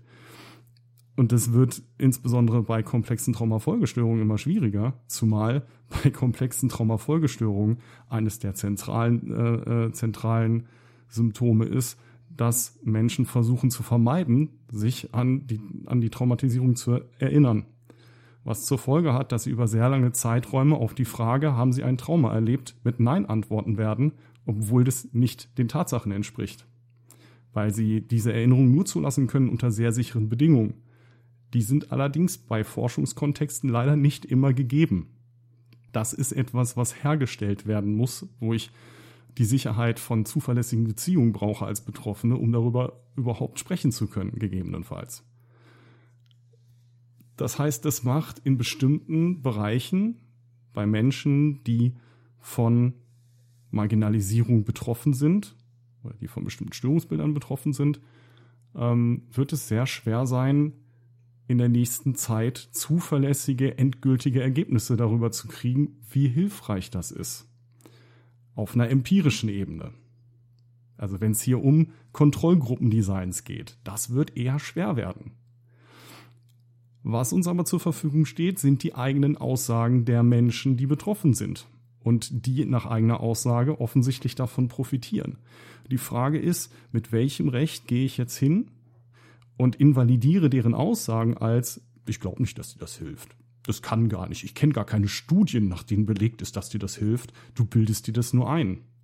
In der Psychotherapie, bei allen gegenwärtigen Ansätzen, die in irgendeiner Weise Bedeutung haben in der Behandlung von Betroffenen, orientieren wir uns aus guten Gründen zunächst genau nämlich immer an der subjektiven Wahrnehmung und den authentischen Bedürfnissen der Hilfesuchenden. Invalidiert werden weder ihre Wahrnehmung noch ihre Bewältigungsansätze. Die werden immer gewürdigt, die werden immer irgendwie unterstützt. Und dann kann man mit der Zeit darüber reden, ob es optimalere Wege gäbe. Ob man da irgendwas anders oder besser machen könnte. Aber immer orientiert an der subjektiven Wahrnehmung dieser Menschen. Und das ist notwendig, weil wir haben kein allgemeingültiges Wissen darüber. Und es geht bei vielen, also es geht ohnehin bei Marginalisierung um eine Beeinträchtigung ihrer Selbstbestimmung. Das heißt, es werden Freiheitsgrade genommen. Es werden Freiheiten, individuelle Freiheiten genommen, die Bedingungen sind dafür, dass Menschen sich als selbstbestimmte Menschen mit Kontrolle über Leben fühlen können. Ja, ob das Rassismus ist, ob das Erkrankungen sind, die meine Bewegungs, äh, Bewegungsfreiheiten einschränken, ob das äh, mein Geschlecht ist, das mich an irgendeiner Weise, äh, in irgendeiner Weise an bestimmten Dingen hindert, die ich tun möchte. Oder eben, ob es die Folgen einer, einer Traumafolgestörung sind, die mich daran hindern, überhaupt äh, am Alltag teilzunehmen, weil ich nicht mehr rausgehen mag oder so. Das sind alles Einschränkungen meiner Freiheit. Und wenn ich darauf reagiere, indem ich den Betroffenen ihr Recht auf Entscheidungsfreiheit weiter einschränke, dann ist es zumindest ein ziemlich schwieriger Weg. Den finde ich, müsste man begründen. Und zwar sehr gut begründen. Und da muss ich nicht hingehen und sagen, naja, das ist ja nicht belegt, dass es was bringt. Dann müsste ich tatsächlich sehr genau hingucken und überlegen, warum glaube ich eigentlich, dass das nicht funktioniert. Und dafür hören wir bei diesem Argument leider ganz selten irgendwelche Antworten. Zusammengefasst, das Fehlen von Wirksamkeitsbeweisen ist kein Beweis für Unwirksamkeit. Und das lässt sich nicht einfach so vergleichen mit Pseudomedizin wie Homöopathie zum Beispiel. Das verbietet sich, da die Sachlage da eine völlig andere ist. Erstens gibt es in der Homöopathie zahlreiche Gegenbeweise. Das ist hier bei Content Warnings absolut nicht der Fall. Wüsste ich nicht. Zudem handelt es sich um eine ähm, handelt es sich bei Homöopathie um einen nachvollziehbaren Missbrauch durch Dritte. Also andere Menschen verdienen damit Geld, sie suggerieren Menschen, dass etwas hilft, was eigentlich klar ist, dass es das nicht tut. Ja, da gibt es Profiteurinnen davon, durch, durch Nicht-Betroffene in dem Fall. Und das, das bedeutet natürlich moralisch gesehen erstmal eine völlig andere Situation.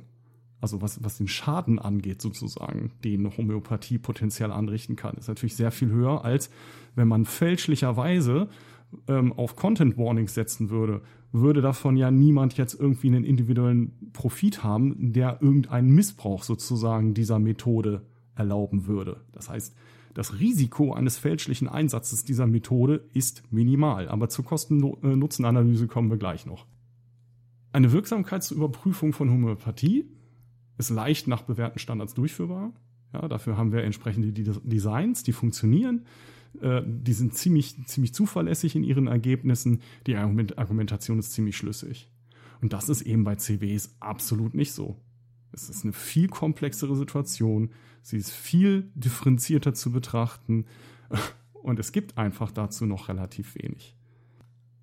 Selbst wenn wir irgendwann rausfinden würden, dass CW eben wie Homöopathie maximal eine Placebo-Wirkung hätten, wäre das ein Argument, im Moment jedenfalls, nach unserem jetzigen Stand, für ihren Einsatz.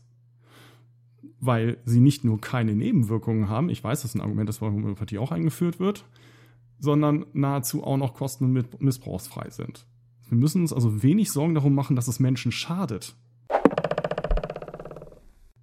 Da gibt es zwar die Unterstellung, und da kommen wir jetzt zu, dass Vermeidung ja überwunden werden müsse. Das wisse man ja.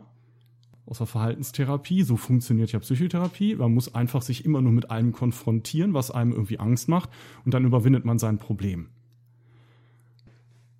Offensichtlich richtet sich das besonders an Menschen, die in irgendeiner Weise mit, ja, weiß ich nicht, mit psychologischen Problemen oder psychischen Problemen zu tun haben. Ähm, entweder bezieht sich hauptsächlich auf Leute mit Traumahintergrund, dann ist es ein völliges Misskonzept dieser Störungsbilder. Oder die Ferndiagnose ergibt irgendeine in Anführungsstrichen geringere Störung, also sowas wie eine Phobie oder sowas. Weil, weil dadurch dann halt die Legitimität der Forderung äh, wegen einer anscheinend vorhandenen verhaltenstherapeutischen Expertise entzogen werden kann. Auf jeden Fall wäre damit den, die Annahme verbunden, die Legitimität der Forderung äh, besser beurteilen zu können, als die, die sie stellen. Und dass man, also das ist halt diese Ratschlagproblematik, ne? So dieses so, pff, belästige mich bitte nicht mit deinem Problem, will ich mir auch nicht anhören, will ich auch nichts differenzieren zu, will ich nichts genaues drüber wissen. Fakt ist, du musst einfach alle Vermeidungen immer überwinden, musst dich dem konfrontieren, mach halt eine Therapie. Und das ist ähm, auf so vielen Ebenen einfach falsch und einfach echt keine nette Antwort. Tatsächlich und das ist das Zugeständnis, das ich mache, sind Expositionstherapien, also Therapien, in denen man sich einem angstauslösenden Reiz beispielsweise aussetzt. In der modernen Psychotherapie bei Angststörungen, inklusive Zwängen beispielsweise, völlig dominant, gut empirisch abgesichert und damit tatsächlich erstes Mittel der Wahl. Da gibt es nichts dran zu sagen, das ist völlig in Ordnung. Ich bin Verhaltenstherapeut, da stehe ich zu, ist völlig okay. Aber es gibt halt nicht nur Angststörungen. Und es gibt vor allem bei der Angststörung auch nicht nur Phobien und Zwänge. Es gibt Traumafolgestörungen, es gibt Essstörungen, es gibt Persönlichkeitsstörungen, es gibt Schizophrenie, es gibt dissoziative Störungen und die sind alle halt etwas komplexer, insbesondere in der Behandlung, als eine, eine einfache spezifische Phobie. Und die Diagnostik solcher unterschiedlicher Störungsbilder ist eine ziemlich schwierige Aufgabe und auch unter Fachleuten wird die nicht immer erfolgreich erledigt. Das heißt, es ist leider absolut keine Ausnahme, dass Komorbiditäten, dass komplexere Zusammenhänge von schwierigeren Störungen hinter den offensichtlichen, die sich gerade jetzt im Moment in meinem Behandlungsstuhl abzeichnen, ähm, jetzt habe ich den Anfang meines Satzes vergessen, aber äh, es ist halt sehr viel schwieriger und es nee, genau, also es wird halt oftmals werden diese Dinge nicht erkannt. Also es werden ähm, werden Störungsbilder für weniger dramatisch gehalten, als sie manchmal einfach sind, weil man hinter einer depressiven äh, Symptomatik, die sich ganz offensichtlich zeigt und die völlig dominant ist im Erscheinungsbild gerade, ähm, die, die Hintergründe, warum diese Depression entstanden ist, nicht erkennt. Das passiert natürlich Leuten schneller, die glauben, dass Depressionen einfach nur eine Stoffwechselstörung im Gehirn sind. Und damit ist das Thema beendet. Dann ist es verständlich, dass es zu diesem Fehler kommt. Diese höhere Komplexität, selbst wenn die auch bei diesen Störungsbildern dominanten Behandlungskonzepte gerne auch Expositionsanteile beinhalten, das ist, das spielt eine wichtige Rolle. Das ist völlig, völlig okay, das zu sagen. Aber das ist eben ein Bestandteil eines umfangreichen Pakets und in der Regel eben nicht durch eine dreimonatige Kurzzeittherapie aus zehn Sitzungen bewältigbar. Das heißt, Betroffene müssen gegebenenfalls trotz einer Therapie viele Jahre oder trotz Therapie bis zum Lebensende unter erheblichen Belastungen leben. Das kommt halt durchaus regelmäßig und häufig vor. Das macht einen stabilen Prozentsatz auch von Patientinnen in meiner ambulanten Praxis aus. Und da bin ich sicherlich nicht alleine als Therapeut. Damit gehen auch solche Dinge einher wie zum Beispiel Reizoffenheit, Hypervigilanz, Übererregtheit oder Hyperarousal. Das sind typische Symptome von zum Beispiel Traumafolgestörungen oder im Bereich autistischer Erscheinungsformen. Darüber sage ich nicht so viel, weil davon kenne ich nicht au äh, damit kenne ich nicht gut aus, aber für die Traumafolgestörungen kann ich das sehr klar sagen. Ähm, und die sind halt nicht einfach so oder teilweise nicht einfach durch Therapie veränderbar. Das heißt, Betroffene müssen zum Beispiel zum, zum Teil damit leben, dass sie diese Übererregtheit selbst nach einer erfolgreichen Therapie, nach einer erfolgreichen Traumatherapie vielleicht nicht wieder komplett loswerden. Das heißt, dass sie immer diese erhöhte Wachsamkeit haben, dass sie auch nach einer erfolgreichen Therapie vielleicht nicht so gut schlafen können wie andere Menschen. Das sind Belastungen, die dann eventuell chronisch bleiben. Müssen sie nicht, aber es gibt einen Anteil, bei dem wir einfach wissen, dass das heute faktisch so ist. Da haben wir noch jedenfalls alles andere als Garantien für. Eine Therapie zu machen heißt noch lange nicht, dass ich ein Störungsbild vollständig oder auch überhaupt oder teilweise bewältige. Wir sind da an vielen Stellen eine Chance und erfolgreich, aber von Sicherheiten sind wir da weit entfernt. Das bedeutet, diese Antwort zu geben, heißt so zu tun, als gäbe es eine einfache Lösung, die es nicht gibt. Manchmal wird sich dann darauf bezogen, dass es ja empirisch belegte Therapiemethoden gibt. Ne? Und auch da müssen wir sagen, ja, die empiriebasierten Manuale, die sind super wichtig, ne? aber die bilden halt therapeutische Realität einfach nur teilweise ab. Ja? Reine Störungsbilder sind die Ausnahme. Komorbiditäten, Komorbiditäten sind im ambulanten Alltag jedenfalls und dann mit Sicherheit auch im stationären Alltag der Regelfall. Nicht zu vergessen, und da war ich vorhin schon, der Zugang zu Psychotherapie ist, auch in Deutschland, ein Privileg. Psychotherapie ist im Durchschnitt weiß, besser verdient, able, klassistisch. Und von den Therapeutinnen und Therapeuten will ich da noch gar nicht anfangen. Es gibt eine große Bandbreite an Unsicherheit erzeugenden Faktoren, wenn man sich dazu entschließt oder wenn man erstmal nur darüber nachdenkt, ob man sich an Therapeutinnen oder Therapeuten wenden will. Und diese Faktoren liegen zum Teil in den Störungsbildern selbst, in der Variabilität therapeutischer Kompetenzen. Nicht jede Therapeutin ist genauso gut wie jede andere. Da gibt es ein, eine, sehr, eine sehr große Variabilität, im, was, was Therapieerfolge angeht. Dazu gibt es sogenannte Shrink-Forschung auch schon seit Jahrzehnten irgendwie und die zeigt es immer wieder. Es ist zum Teil sehr entscheidend, wen ich vor mir sitzen habe, wenn ich Therapie mache. Und es ist eben leider nicht alleine, nach welchen Programmen das durchgeführt wird. Faktoren können im, im Vorwissen über Störungen und Therapie bei den Behandlerinnen und Behandlern äh, äh, liegen, aber auch in der Haltung üblicher Zuweiserinnen und Zuweiser. So, weil der erste Schritt führt viele Menschen dann eben auch nicht zu einer Psychotherapeutin oder einem Psychotherapeuten, sondern äh, möglicherweise erstmal das, was die meisten Menschen gelernt haben, Insbesondere, wenn man eben keinen akademischen Background hat, wo das irgendwie schon, weiß nicht, irgendwie eingebunden in den Lifestyle ist. Ähm, die gehen als erstes mal zu ihren Hausärztinnen und Hausärzten und machen dann da eben Erfahrungen, die abhängig von diesen Hausärztinnen sind.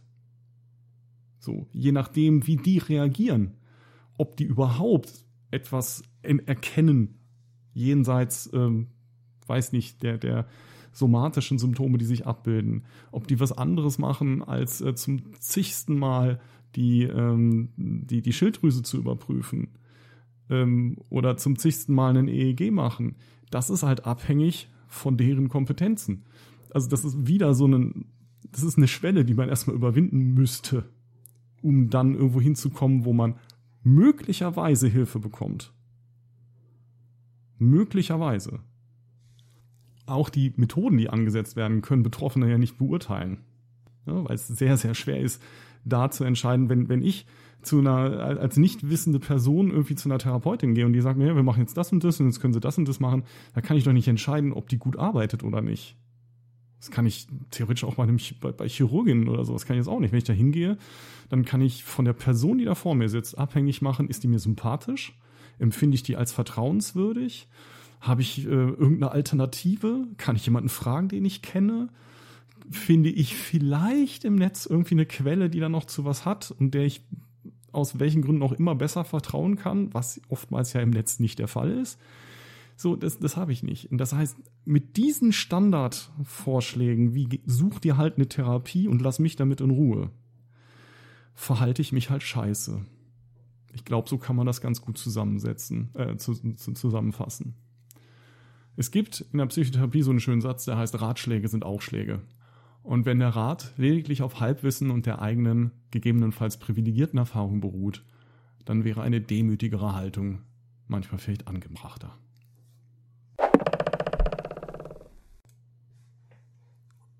Ein weiterer Satz, den ich in dem Zusammenhang also wirklich regelmäßig lese, ist, jeden triggert doch was anderes. Dann müsste man ja alles kennzeichnen. So? Muss man das? Nur mal angenommen, das wäre wahr. Was spräche denn dagegen? Aber dazu kommen wir dann in der Kosten-Nutzen-Analyse gleich. Grundsätzlich ist diese Aussage in ihrer Totalität absolut nicht gültig. Im Fall von Traumafolgestörungen kann langfristig zwar nahezu jeder neutral, neutrale Reiz zu einem Trigger generalisiert werden. Das bedeutet aber eben nicht, dass es nicht Gruppen von Reizen gäbe, bei denen wir da ziemlich hohe Gewissheit hätten. Die meisten können intuitiv nachvollziehen, dass Darstellungen von Gewalt, sexualisierter Gewalt, Sexualität, Blut, Verletzungen, vielleicht sogar erlebten Mobbing für Betroffene extrem unangenehm sein können. An den Stellen ist selbst bei Gegnerinnen die Bereitschaft, CBs zu setzen, gelegentlich relativ hoch.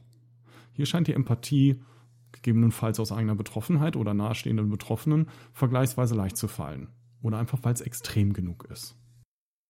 Diskriminierende Sprache und Inhalte, ob durch Verfasserinnen oder in Beiträgen zitierte, können für Diskriminierte selbstverständlich auch zu Auslösern und damit zu Auslösern erheblichen Leids werden. Anscheinend gibt es dahingehend sehr flexible Bewertungen, welche Diskriminierten in diesem Fall wie viel Respekt und Rücksichtnahme verdienen. Das scheint mir persönlich sehr abhängig von den eigenen internalisierten Ansichten der Bewertenden und das ähm, kann dann dazu führen, dass es eben entgegen der, der Intersektionalität ähm, zu einem Ausspielen sozusagen unterschiedlicher Marginalisierungsfaktoren kommt. Ja, also dann kommt es zu äh, Auf, Aufrechnen von Rassismus versus Bodyshaming, Rassismus versus Antisemitismus, Klassismus versus Sexismus. Das heißt, es wird sich dann entschieden, so, naja, wenn es um Rassismus geht, finde ich, dann schreibe ich das dahin. Oder wenn es um um irgendwie Gewaltdarstellung geht oder sowas, ja, das ist okay, das, das verstehe ich. Aber wenn dann jemand eben ähm, beispielsweise eine Essstörung hat, irgendwie sagt, so, würde dir das, das ausmachen, wenn du so Bilder von deinen wirklich leckeren Burgern dahin machst, da ein CW drüber zu setzen, weil ich habe wirklich große Schwierigkeiten mit meinen Impulsen an der Stelle. Das sagen die Leute natürlich nicht dazu, ne? Aber es ist einfach, in der Regel ist es nur, nur die Bitte, tatsächlich kannst du da bitte ein CW hinmachen.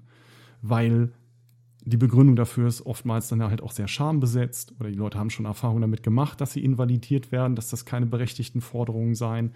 Das sind also dann oftmals sogar sehr vorsichtige Bitten, die da gestellt werden, in der Hoffnung, dass diese Person mich vielleicht versteht. Und das wird dann eben häufig zurückgewiesen, weil das scheint dann in den Augen der Abweisenden nicht legitim. Darstellung von Essen, dann sind wir bei dem Thema, kann sowohl Menschen mit klassischen Essstörungen aber auch Menschen mit komplexen Traumafolgestörungen erheblich belasten.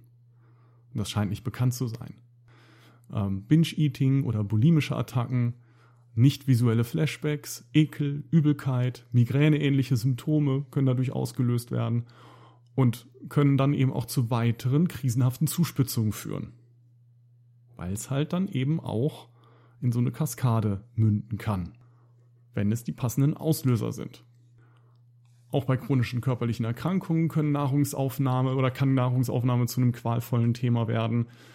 Und bei, bei, diesen, bei diesen Bereichen ist die Warnbereitschaft halt super gering. Ne? Weil für Normies, also für Leute, die von den meisten Marginalisierungsfaktoren nicht betroffen sind, ist Essen total angenehm, alltäglich. Und deswegen werden dann die Beschwerden der Betroffenen als Empfindlichkeiten abgetan und werden dann mit so den eigenen, vielleicht bekannten, leicht zu umgehenden Nahrungsmittelaversionen gleichgestellt. Und das ist es halt nicht.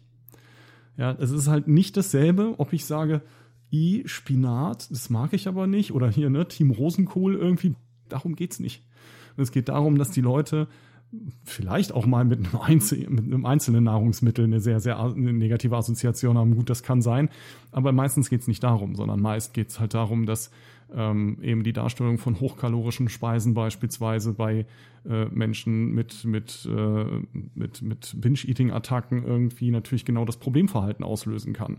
Insbesondere wenn das in einer besonders überraschenden Form passiert oder wenn es gerade in der Situation ist, wo ich mich ohnehin zu Hause zurückziehe, weil alles schwierig ist und das Einzige, was ich zu Hause noch sinnvoll machen kann, ist mich vielleicht irgendwie hinter meinen Laptop zu klemmen und zu versuchen, irgendwo sozialen Kontakt herzukriegen, damit ich mich wieder ein bisschen fangen kann. Und das nächste, was passiert ist, dass mir Leute irgendwie genau meine Trigger unter die Nase reiben. und dass es ihnen zu viel ist, darüber in einer Zeile das Wort Essen zu schreiben. Bei ähm, anderen Störungsbildern kann es einfach sein, dass während ähm, bestimmter empfindlicher Phasen, in denen Menschen sehr nah an bestimmten Erinnerungen sind, also sehr empfindlich auch auf, auf Trigger reagieren können, dass eben ein Geruch ausreichend ist, aber manchmal eben auch eine Abbildung von etwas, das wiederum in Kombination mit, mit anderen Auslösern dazu führen kann, dass ich in, in etwas hineingerate, das noch sehr viel schlimmer ist, beziehungsweise, also was auch bei, bei Trauma mit einhergeht, ist einfach, dass Leute zu dem Zeitpunkt sozusagen chronisch sowas wie ein Kloß im Hals haben, das mit Übelkeit verbunden ist und das geht auch über Tage nicht weg. Die wissen, sie müssten was essen, das ist ihnen eigentlich klar, aber sie kriegen es nicht runter. So, und ähm, dann sind solche Bilder in der Regel leider nicht hilfreich. Man könnte ja denken, das ist ja toll, dann kann man das damit sozusagen anregen, aber so läuft es leider nicht sondern im Gegenteil. Das kann gut passieren, dass alleine dadurch, dass man so ein Bild dann irgendwie plötzlich und überraschend vor die Nase kriegt, ähm, die nächste halbe Stunde auf dem Klo verbringt. Weiß man nicht als nicht betroffene Person, aber könnte man natürlich erfahren, wenn man Betroffenen zuhört. Was natürlich auch ein bisschen schwierig ist, das gestehe ich zu, weil natürlich auch einfach unsensibles Nachfragen, ja, wieso denn? Auch problematisch sein kann, weil es auch invalidiert. Also ist, da macht natürlich auch der Ton die Musik und die freundliche Frage, ob es okay ist, wenn man fragt oder ich, ja klar mache ich. Ähm, wärst du in der Lage, ähm, mir zu beschreiben? Ich, ich wäre gar nicht auf die Idee gekommen. Wärst du in der Lage, mir zu beschreiben, irgendwie, warum das wichtig ist? Dann scheint es ja vielleicht anderen auch so zu gehen oder so. Und dann kann die Person entscheiden, ob sie das erklären möchte. Aber wenn sie Nein sagt, weil das vielleicht im Moment einfach aus der Verfassung raus auch echt nicht möglich ist, ähm, muss sie vielleicht keine Angst davor haben, dass dann äh, das sozusagen wieder entzogen wird. Also es ist ein Unterschied, ob ich mich genötigt fühle, mich zu rechtfertigen und sozusagen auf dem Prüfstand bin oder ob ich Interesse von jemandem erfahre. Das sind zwei gänzlich unterschiedliche Dinge. Inhalte mit Bezug zur Arbeit. Das ist auch ein gelegentlich gefordertes CW. Ja, bitte Inhalte mit Arbeitsbezug mit Arbeit kennzeichnen. Warum könnte das wichtig sein? Ja, solche Inhalte ähm, zur Arbeit, aber auch anderer Teilhaber am gesellschaftlichen Leben. Viele Betroffene können aufgrund ihrer Einschränkungen und Eigenschaften nicht so am gesellschaftlichen Alltag teilhaben, wie Normies das können. Wie Privilegierte das können. Naive Menschen nehmen dann an, dass es doch geil ist, wenn eins nicht mehr arbeiten gehen muss und endlich ganz viel Freizeit hat. Das führt aber an der Realität der Betroffenen meilenweit vorbei. Also wer einen kleinen Einblick dazu haben möchte, kann sich eben die Folgen sieben bis neun unter anderem anhören, um, um mal so klar zu kriegen, dass das eben in der Regel nicht das Empfinden der Betroffenen ist, dass es total toll ist irgendwie, dass das nicht mehr zur Verfügung steht. Entsprechend können also jegliche Beschreibungen mit Bezug zur Arbeit, Freizeitgestaltung oder sozialen Kontakten in Betroffenen heftige Gefühle des Mangels, Einsamkeit, Ausgrenzung oder Wertlosigkeit auch auslösen. Bei spezifischen Phobien ja, die sind halt nicht völlig arbiträr. Es gibt eine recht begrenzte Anzahl. Bei Spinnen oder Schlangen wirkt zum Beispiel die evolutionär begründete Preparedness. Das heißt, Menschen sind besonders anfällig dafür, genau solche Objekte zu Phobien auszubilden. Ähm, und in den Fällen können fotografische Darstellungen äh, halt enormes bewirken auch da gibt es manchmal richtige, richtig gehende Dissoziationserfahrungen, wenn es das über viele, viele Jahre und Jahrzehnte gibt. Es kann passieren, dass jemand irgendwie so ein Foto sieht und ähm, fünf Minuten später findet sie sich irgendwo an irgendeiner entfernten Straße wieder, wo sie eben noch in einem Klassenzimmer gesessen hat. Sowas gibt's. Und zwar gar nicht mal so selten, wie manche Menschen denken mögen. Und das ist schon auch eine Einschränkung. Und es ist halt die Frage, ist so eine Einschränkung schwer oder leicht zu vermeiden? Beschreibungen von emotional sehr belastenden oder zum Beispiel kindheitsbezogenen Situationen. Auch die bergen ein relativ hohes Triggerpotenzial. Das ist für Menschen meiner Einschätzung nach sogar ziemlich universell, nur im Ausmaß eben natürlich variierend. Und Stichworte wie Familie oder Kindheit, Streit, Drohung, psychische Gewalt, Missbrauch können Menschen in instabilen Phasen helfen, dem Content, der sich hinter diesen Begriffen verbirgt, aus dem Weg zu gehen. Ja, die Begriffe selbst lösen natürlich auch Assoziationen in uns aus, aber die sind abstrakter und weiter entfernt als vielleicht ausführliche Darstellung dazu oder Beschreibung persönlicher Situationen. Da ist es doch wirklich hilfreich, wenn bevor mir jemand seinen häuslichen Krach gerade beschreibt in einem Belastungspost, dann freundlicherweise eben ein solches CW drüber setzt und sagt, so, das und das, ähm, das ist das Thema. Ganz grob. Oder die und die Inhalte kommen da drin vor. Ist ja auch nie perfekt, diese Beschreibung, aber meistens reichen die Stichworte für Betroffene in dem Moment zu entscheiden, oh, okay, das kann ich gerade nicht. Oder eben zu sagen, doch, heute fühle ich mich ähm, vielleicht auch stabil genug, um genau auf diesen Post zu gucken und zu sagen, den schaue ich mir jetzt an, weil das ist jemand, den ich kenne, dem geht es vielleicht nicht gut und vielleicht, ich bin im Moment stabil genug, ich, vielleicht kann ich da ähm, irgendwie eine Unterstützung sein und gucke genau deswegen hin. Wo andere vielleicht auch drüber hinweglesen, weil sie mit dem Thema ja nichts zu tun haben. Die Liste ist sicherlich nicht vollständig, aber schon mal ein recht adäquater Überblick. Und es muss vielleicht auch bei Content Warnings gar nicht nur um klassische Trigger in der Form jetzt gehen. Auch für Privilegierte können Themen überfordernd und unerträglich werden. Um die eigene Funktions- und Genussfähigkeit wiederherzustellen, brauchen wir manchmal eine Pause. Das kann natürlich durch äh, eine vollständige Internetpause oder Handypause erzielt werden. Das sind auch so klassische Empfehlungen. Ne? Schalt halt aus das Internet, geh halt nicht ins Netzwerk. Aber was dann vergessen wird, ist, damit geben die Betroffenen ja gegebenenfalls nicht nur die Belastung auf, sondern auch Zugang zu wichtigen Ressourcen, wie zum Beispiel soziale Kontakte, die extrem wichtig sind. Dabei würde ein temporäres Ausblenden der überfordernden Inhalte alleine völlig ausreichen. Und das dann eben erlauben, dass ich den Rest erhalte, nämlich Kontakt zu anderen Menschen, nämlich Beschäftigung und Ablenkung, nämlich lustige Katzenbilder, die mich vielleicht von den anderen blöden Bildern in meinem Kopf auch irgendwie wegbringen.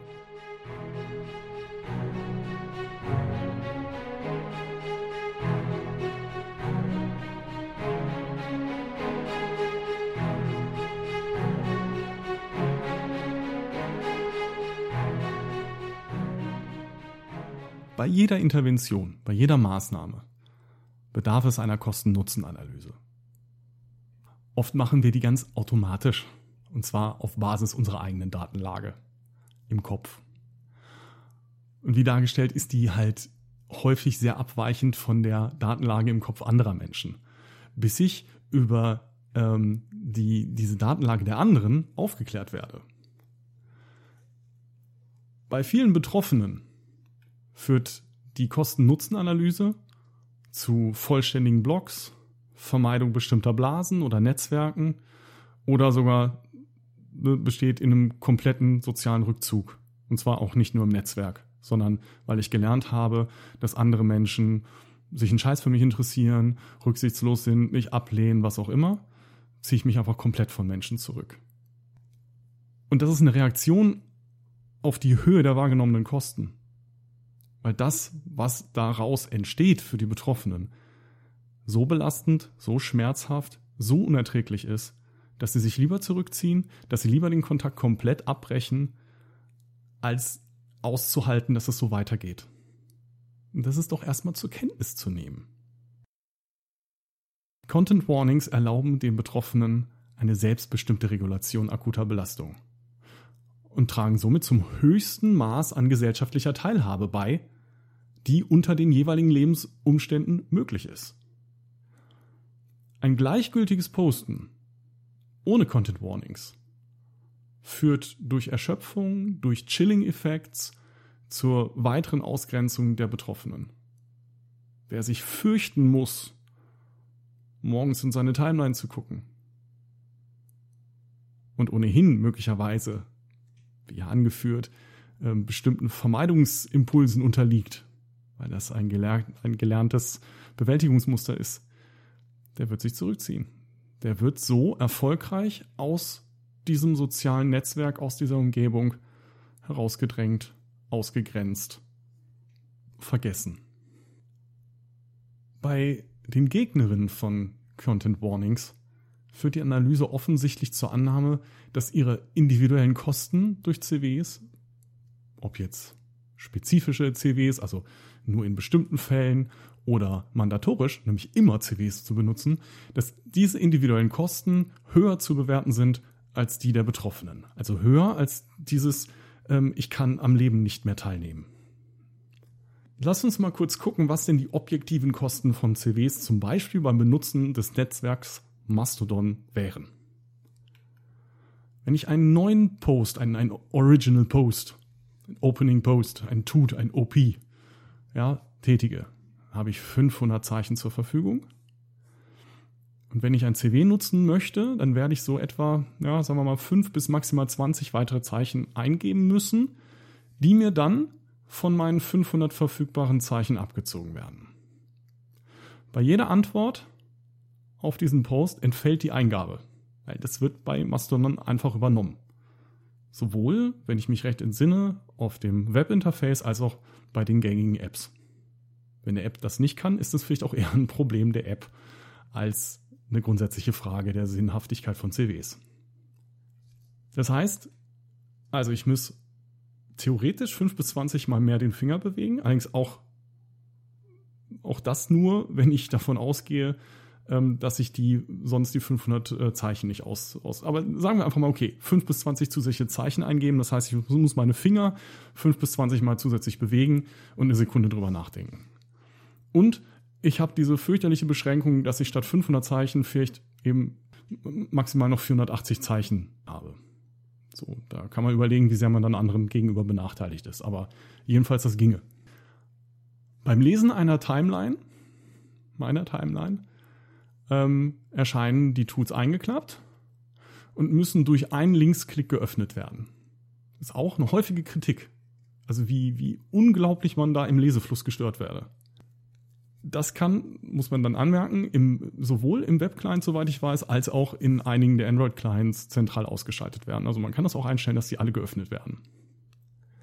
Nur im Worst Case also kommt es zu einer für das Internet nicht eben unüblichen Mehrbelastung des meist rechten Zeigefingers. Ich, ich nehme ernst, dass es eine Mehrbelastung ist. Aber bei einer Kosten-Nutzen-Analyse müssen die Kosten dem Nutzen gegenübergestellt werden. Und das ist das, was ich hier tue, was ich wichtig finde. Bei CWs vor Blogposts, Artikeln, äh, Podcasts, anderen Schrifterzeugnissen, Radiosendungen dürfte der Aufwand im Vergleich zur Gesamtanstrengung tendenziell sogar noch marginaler ausfallen, weil da sind es meistens mehr als 500 Zeichen. Das heißt, das Verhältnis von Warnung zu meinem Erzeugnis ist, da, ist einfach die Warnung sehr marginal. Also ich, um den Text zu schreiben, ne, 1000 Seiten, äh, 1000 Zeichen äh, Blogpost schreiben, werde ich eine gewisse Zeit aufwenden. Und die Zeit davon, die für dieses Content Warning drauf geht, zwei bis drei Begriffe dahinschreiben, das, das, das ist, das spottet jedem Vergleich. Fazit, der Nicht-Einsatz bzw. die aktive Verweigerung von Content Warnings ist entweder auf wenig liebenswerte Charakterzüge zurückzuführen oder auf eine unvollständige Kosten-Nutzen-Analyse. Und die unvollständige Kosten-Nutzen-Analyse hat natürlich etwas mit Unwissenheit im Zweifel auch zu tun, ja. Beschränkt man die Kosten-Nutzen-Analyse nur auf die eigenen Interessen, fällt sie naturgemäß selbstbezogen aus. Das ist logisch fehlt einfach die Perspektive Betroffener, geht es eben um diesen Informationsmangel. Und der wiederum kann durch Zuhören, Offenheit und den bewussten Abbau von Privilegien behoben werden. Wenn ich weiß, ich bin privilegiert, heißt das, ich weiß, ich habe von einer wichtigen Ressource, die mir gut tut, mehr als andere Menschen, die das nicht haben, weil sie was falsch gemacht haben, sondern einfach nur, weil ich zufällig irgendwo geboren bin oder weil ich andere Eltern hatte oder irgendwas. Oder weil ich eine andere Entscheidung bei irgendeinem Job gefunden habe und meine, meine, meine Gesellschaft entscheidet halt einfach, Typen, die den Job machen, verdienen halt einfach nur einen Bruchteil der Kohle, weil finden wir unwichtig so. Das sind ja auch Privilegien. Aber jedenfalls, wenn ich verstehe oder wenn ich feststelle, da gibt es Unterschiede zwischen mir und anderen, die ich logisch nicht begründen kann, dann ist es meine Verantwortung, finde ich, ethisch, moralisch, so würde ich das sehen, besteht es in meiner Verantwortung, an dem Abbau meiner Privilegien teilzuhaben oder teilzunehmen, zu helfen. Weil zu sagen, nee, ich will das alles behalten, ihr müsst zu mir hochklettern, ähm, spottet halt der Realität. Weil so funktioniert das Spielchen halt nicht. Ihr erinnert euch an diesen Satz mit dem, ne, äh, ähm, wer schon mehr Privilegien, also wer Privilegien hat, der bekommt mehr Privilegien. Wer bereits unter Marginalisierung leiden muss, wird im Durchschnitt eher noch mehr Marginalisierung erfahren. So, vor dem Hintergrund kann ich halt nicht warten, bis die anderen sozusagen zu mir aufschließen. So funktioniert ja auch die Aufteilung von Ressourcen irgendwie nicht, dass alle alles haben, sondern wir müssen manchmal auf Dinge verzichten, damit andere auch etwas bekommen wenn ich den Kuchen, den ich mit meinen Geschwistern habe, zusammen essen will und ihn teile, habe ich halt nur noch den halben. Und es entstehen durch die Teilung nicht zwei volle Kuchen. So wird es, natürlich wird es bestimmt irgendwelche anderen Beispiele geben, die sagen, doch, doch, man kann alles kopieren, Software kann man auch kopieren, aber ich glaube, es lässt sich auf unsere Beispiele hier einfach nicht anwenden. Das Kosten-Nutzen-Verhältnis fällt systematisch vorgenommen, wie bei so vielen Analysen aus es gibt einen Weg, der unmittelbar angenehm bzw. bequemer ist, aber gleichzeitig bittere langfristige Konsequenzen nach sich zieht. das wäre in diesem Fall die Ablehnung von vom, also des, des Setzens von Content Warnings, weil an, also unmittelbar, also will ich das lieber in Ruhe lesen und, und will nicht irgendwie rumklicken müssen und ich finde Content Warnings stören mich. Wir lassen die einfach weg. Wir machen das nicht. Das kann ich machen. Das ist bequemer. Aber langfristig bedeutet das auch in einer Gesellschaft zu leben, äh, in der Menschen, die Bedürfnisse haben, einfach ignoriert werden. Weil natürlich fällt alles irgendwann auch auf mich zurück. Und es gibt einen Weg, der unmittelbar aufwendiger ist. Also ja, ich müsste mich daran gewöhnen, Content Warning zu setzen.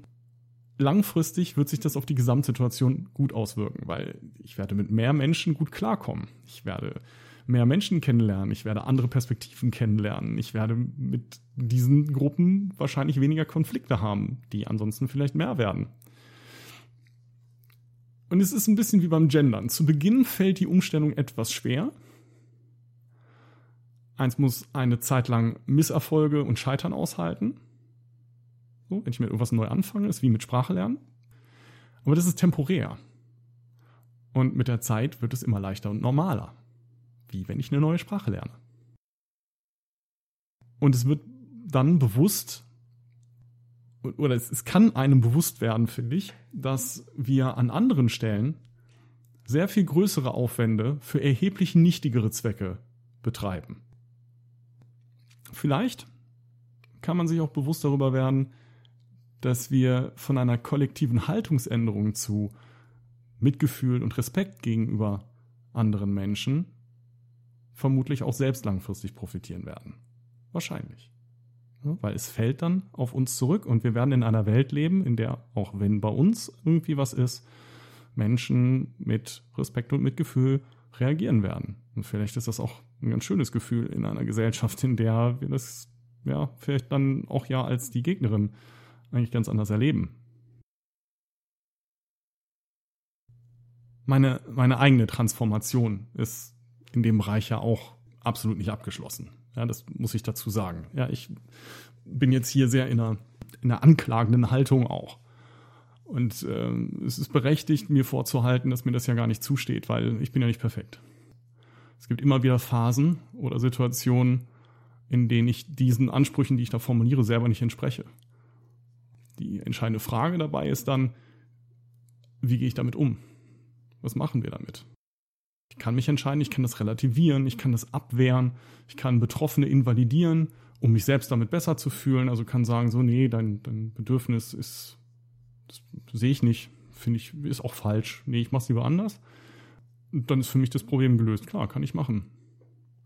Oder ich kann Kritik annehmen, wenn ich das mache. Und wenn mir jemand sagt, so, ey, guck mal, da ist jetzt wieder da irgendwas über Nazis geschrieben irgendwie und ja, das ist wichtig und es ist auch wichtig, dass es viele Leute sehen. Aber ich mache so viel mit dem Kram und ich kann irgendwann nicht mehr. Und ich würde es wenigstens gern entscheiden können, ob ich im Moment in der Lage bin, mir das anzugucken. Und es ist auch triggernd, was Gewalt angeht. Dann ist es gut, dass mir das jemand sagt. Und es ist nur, weil ich was falsch gemacht habe, in Anführungsstrichen an dieser Stelle, nicht notwendig, dass ich sage, aber. Sondern es ist völlig ausreichend zu sagen, oh, fuck, ja, hast du recht. Tut mir leid, äh, ich werde versuchen dran zu denken. Und eigentlich ist das ja schon ein bisschen faul, wenn ich sage, ich versuche dran zu denken, aber, ähm, aber das ist im Endeffekt ja, was ich tue. Weil natürlich, wenn ich selber von bestimmten Problemen nicht betroffen bin, ist es schwerer, das im Kopf zu behalten und äh, es reinzukriegen. Und ja, dann werde ich flüchtige Fehler machen, die mir bei Sachen, die mir wichtig wären, ähm, vielleicht nicht passieren würden. Also nein, bin ich nicht perfekt und bin ich vor allem nicht immer gewesen. Und ich könnte mir sogar vorstellen, dass ich, dass ich die Position der Gegnerin selber irgendwann mal vertreten hätte. Das will ich gar nicht ausschließen. Aber ich ziehe es halt vor, die andere Position einzunehmen. Ich ziehe es vor, zuzuhören, Kritik anzunehmen und zu versuchen, mein Verhalten dem anzupassen, also besser zu werden. Und ich glaube, auch damit kann man sich gut fühlen, wenn, wenn man sich erlauben kann, zu scheitern. Dass es okay ist, wenn man nicht von heute auf morgen das alles richtig macht. Das ist es. Aber es geht darum, sich nicht damit einfach gegen berechtigte Forderungen zu verteidigen, indem man sagt, ja, ja, habe ich halt vergessen, sondern zu sagen, das tut mir leid. Das tut mir leid und ich werde es versuchen, beim nächsten Mal zu erinnern, dass ich das mache, weil ich verstehe, dass das für dich ein Problem ist und es reicht für mich, dass es für dich ein Problem ist, ähm, um diesem Wunsch nachzukommen. Mehr ist es nicht. Es ist genug. Es geht nicht darum, im Fahrtwind des allgemeinen Perfektionismus in den Activist Burnout zu schlittern. Das ist auch etwas, was dann an die Wand gemalt wird, gerne, um sich damit selbst zu verteidigen. Darum geht's nicht. Aber es kann auch nicht darum gehen, sich hinter Gleichgültigkeit und Selbstgefälligkeit zu verstecken. Weil das ist es halt häufig. Es ist bequem und es ist selbstwertdienlich und es ist manchmal einfach auch faul. Und es gibt etwas zwischen diesen Extremen, zwischen Perfektionisten, äh, Perfektionismus und dem ähm, Abwehren des Themas. Und das ist das, wofür ich mit dieser Sendung gerne plädieren möchte, die eigene Position zu überdenken. Und ich, ich verspreche, ich tue das, weil sonst würde ich das hier so ausführlich nicht machen. Ähm, ich versuche auch die Position ähm, der Gegnerin einzunehmen und mich einzufühlen, weil ich glaube, ich kenne sie halt auch, weil ich, wie gesagt, ich, ich bin selber einer von den Privilegierten und ich habe selber diese privilegierten Positionen so kennengelernt und vertreten und mich so verhalten.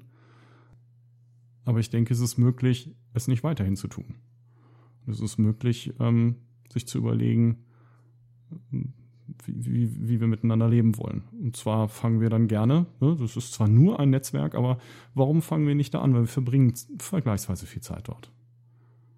In irgendwelchen Netzwerken.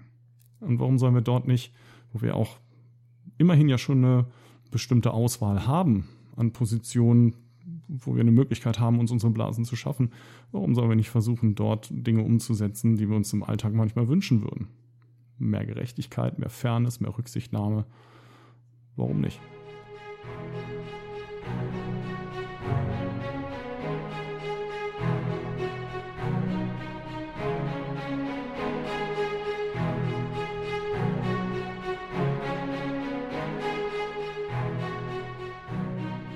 Diesmal gibt es wenig Links auf Quellen.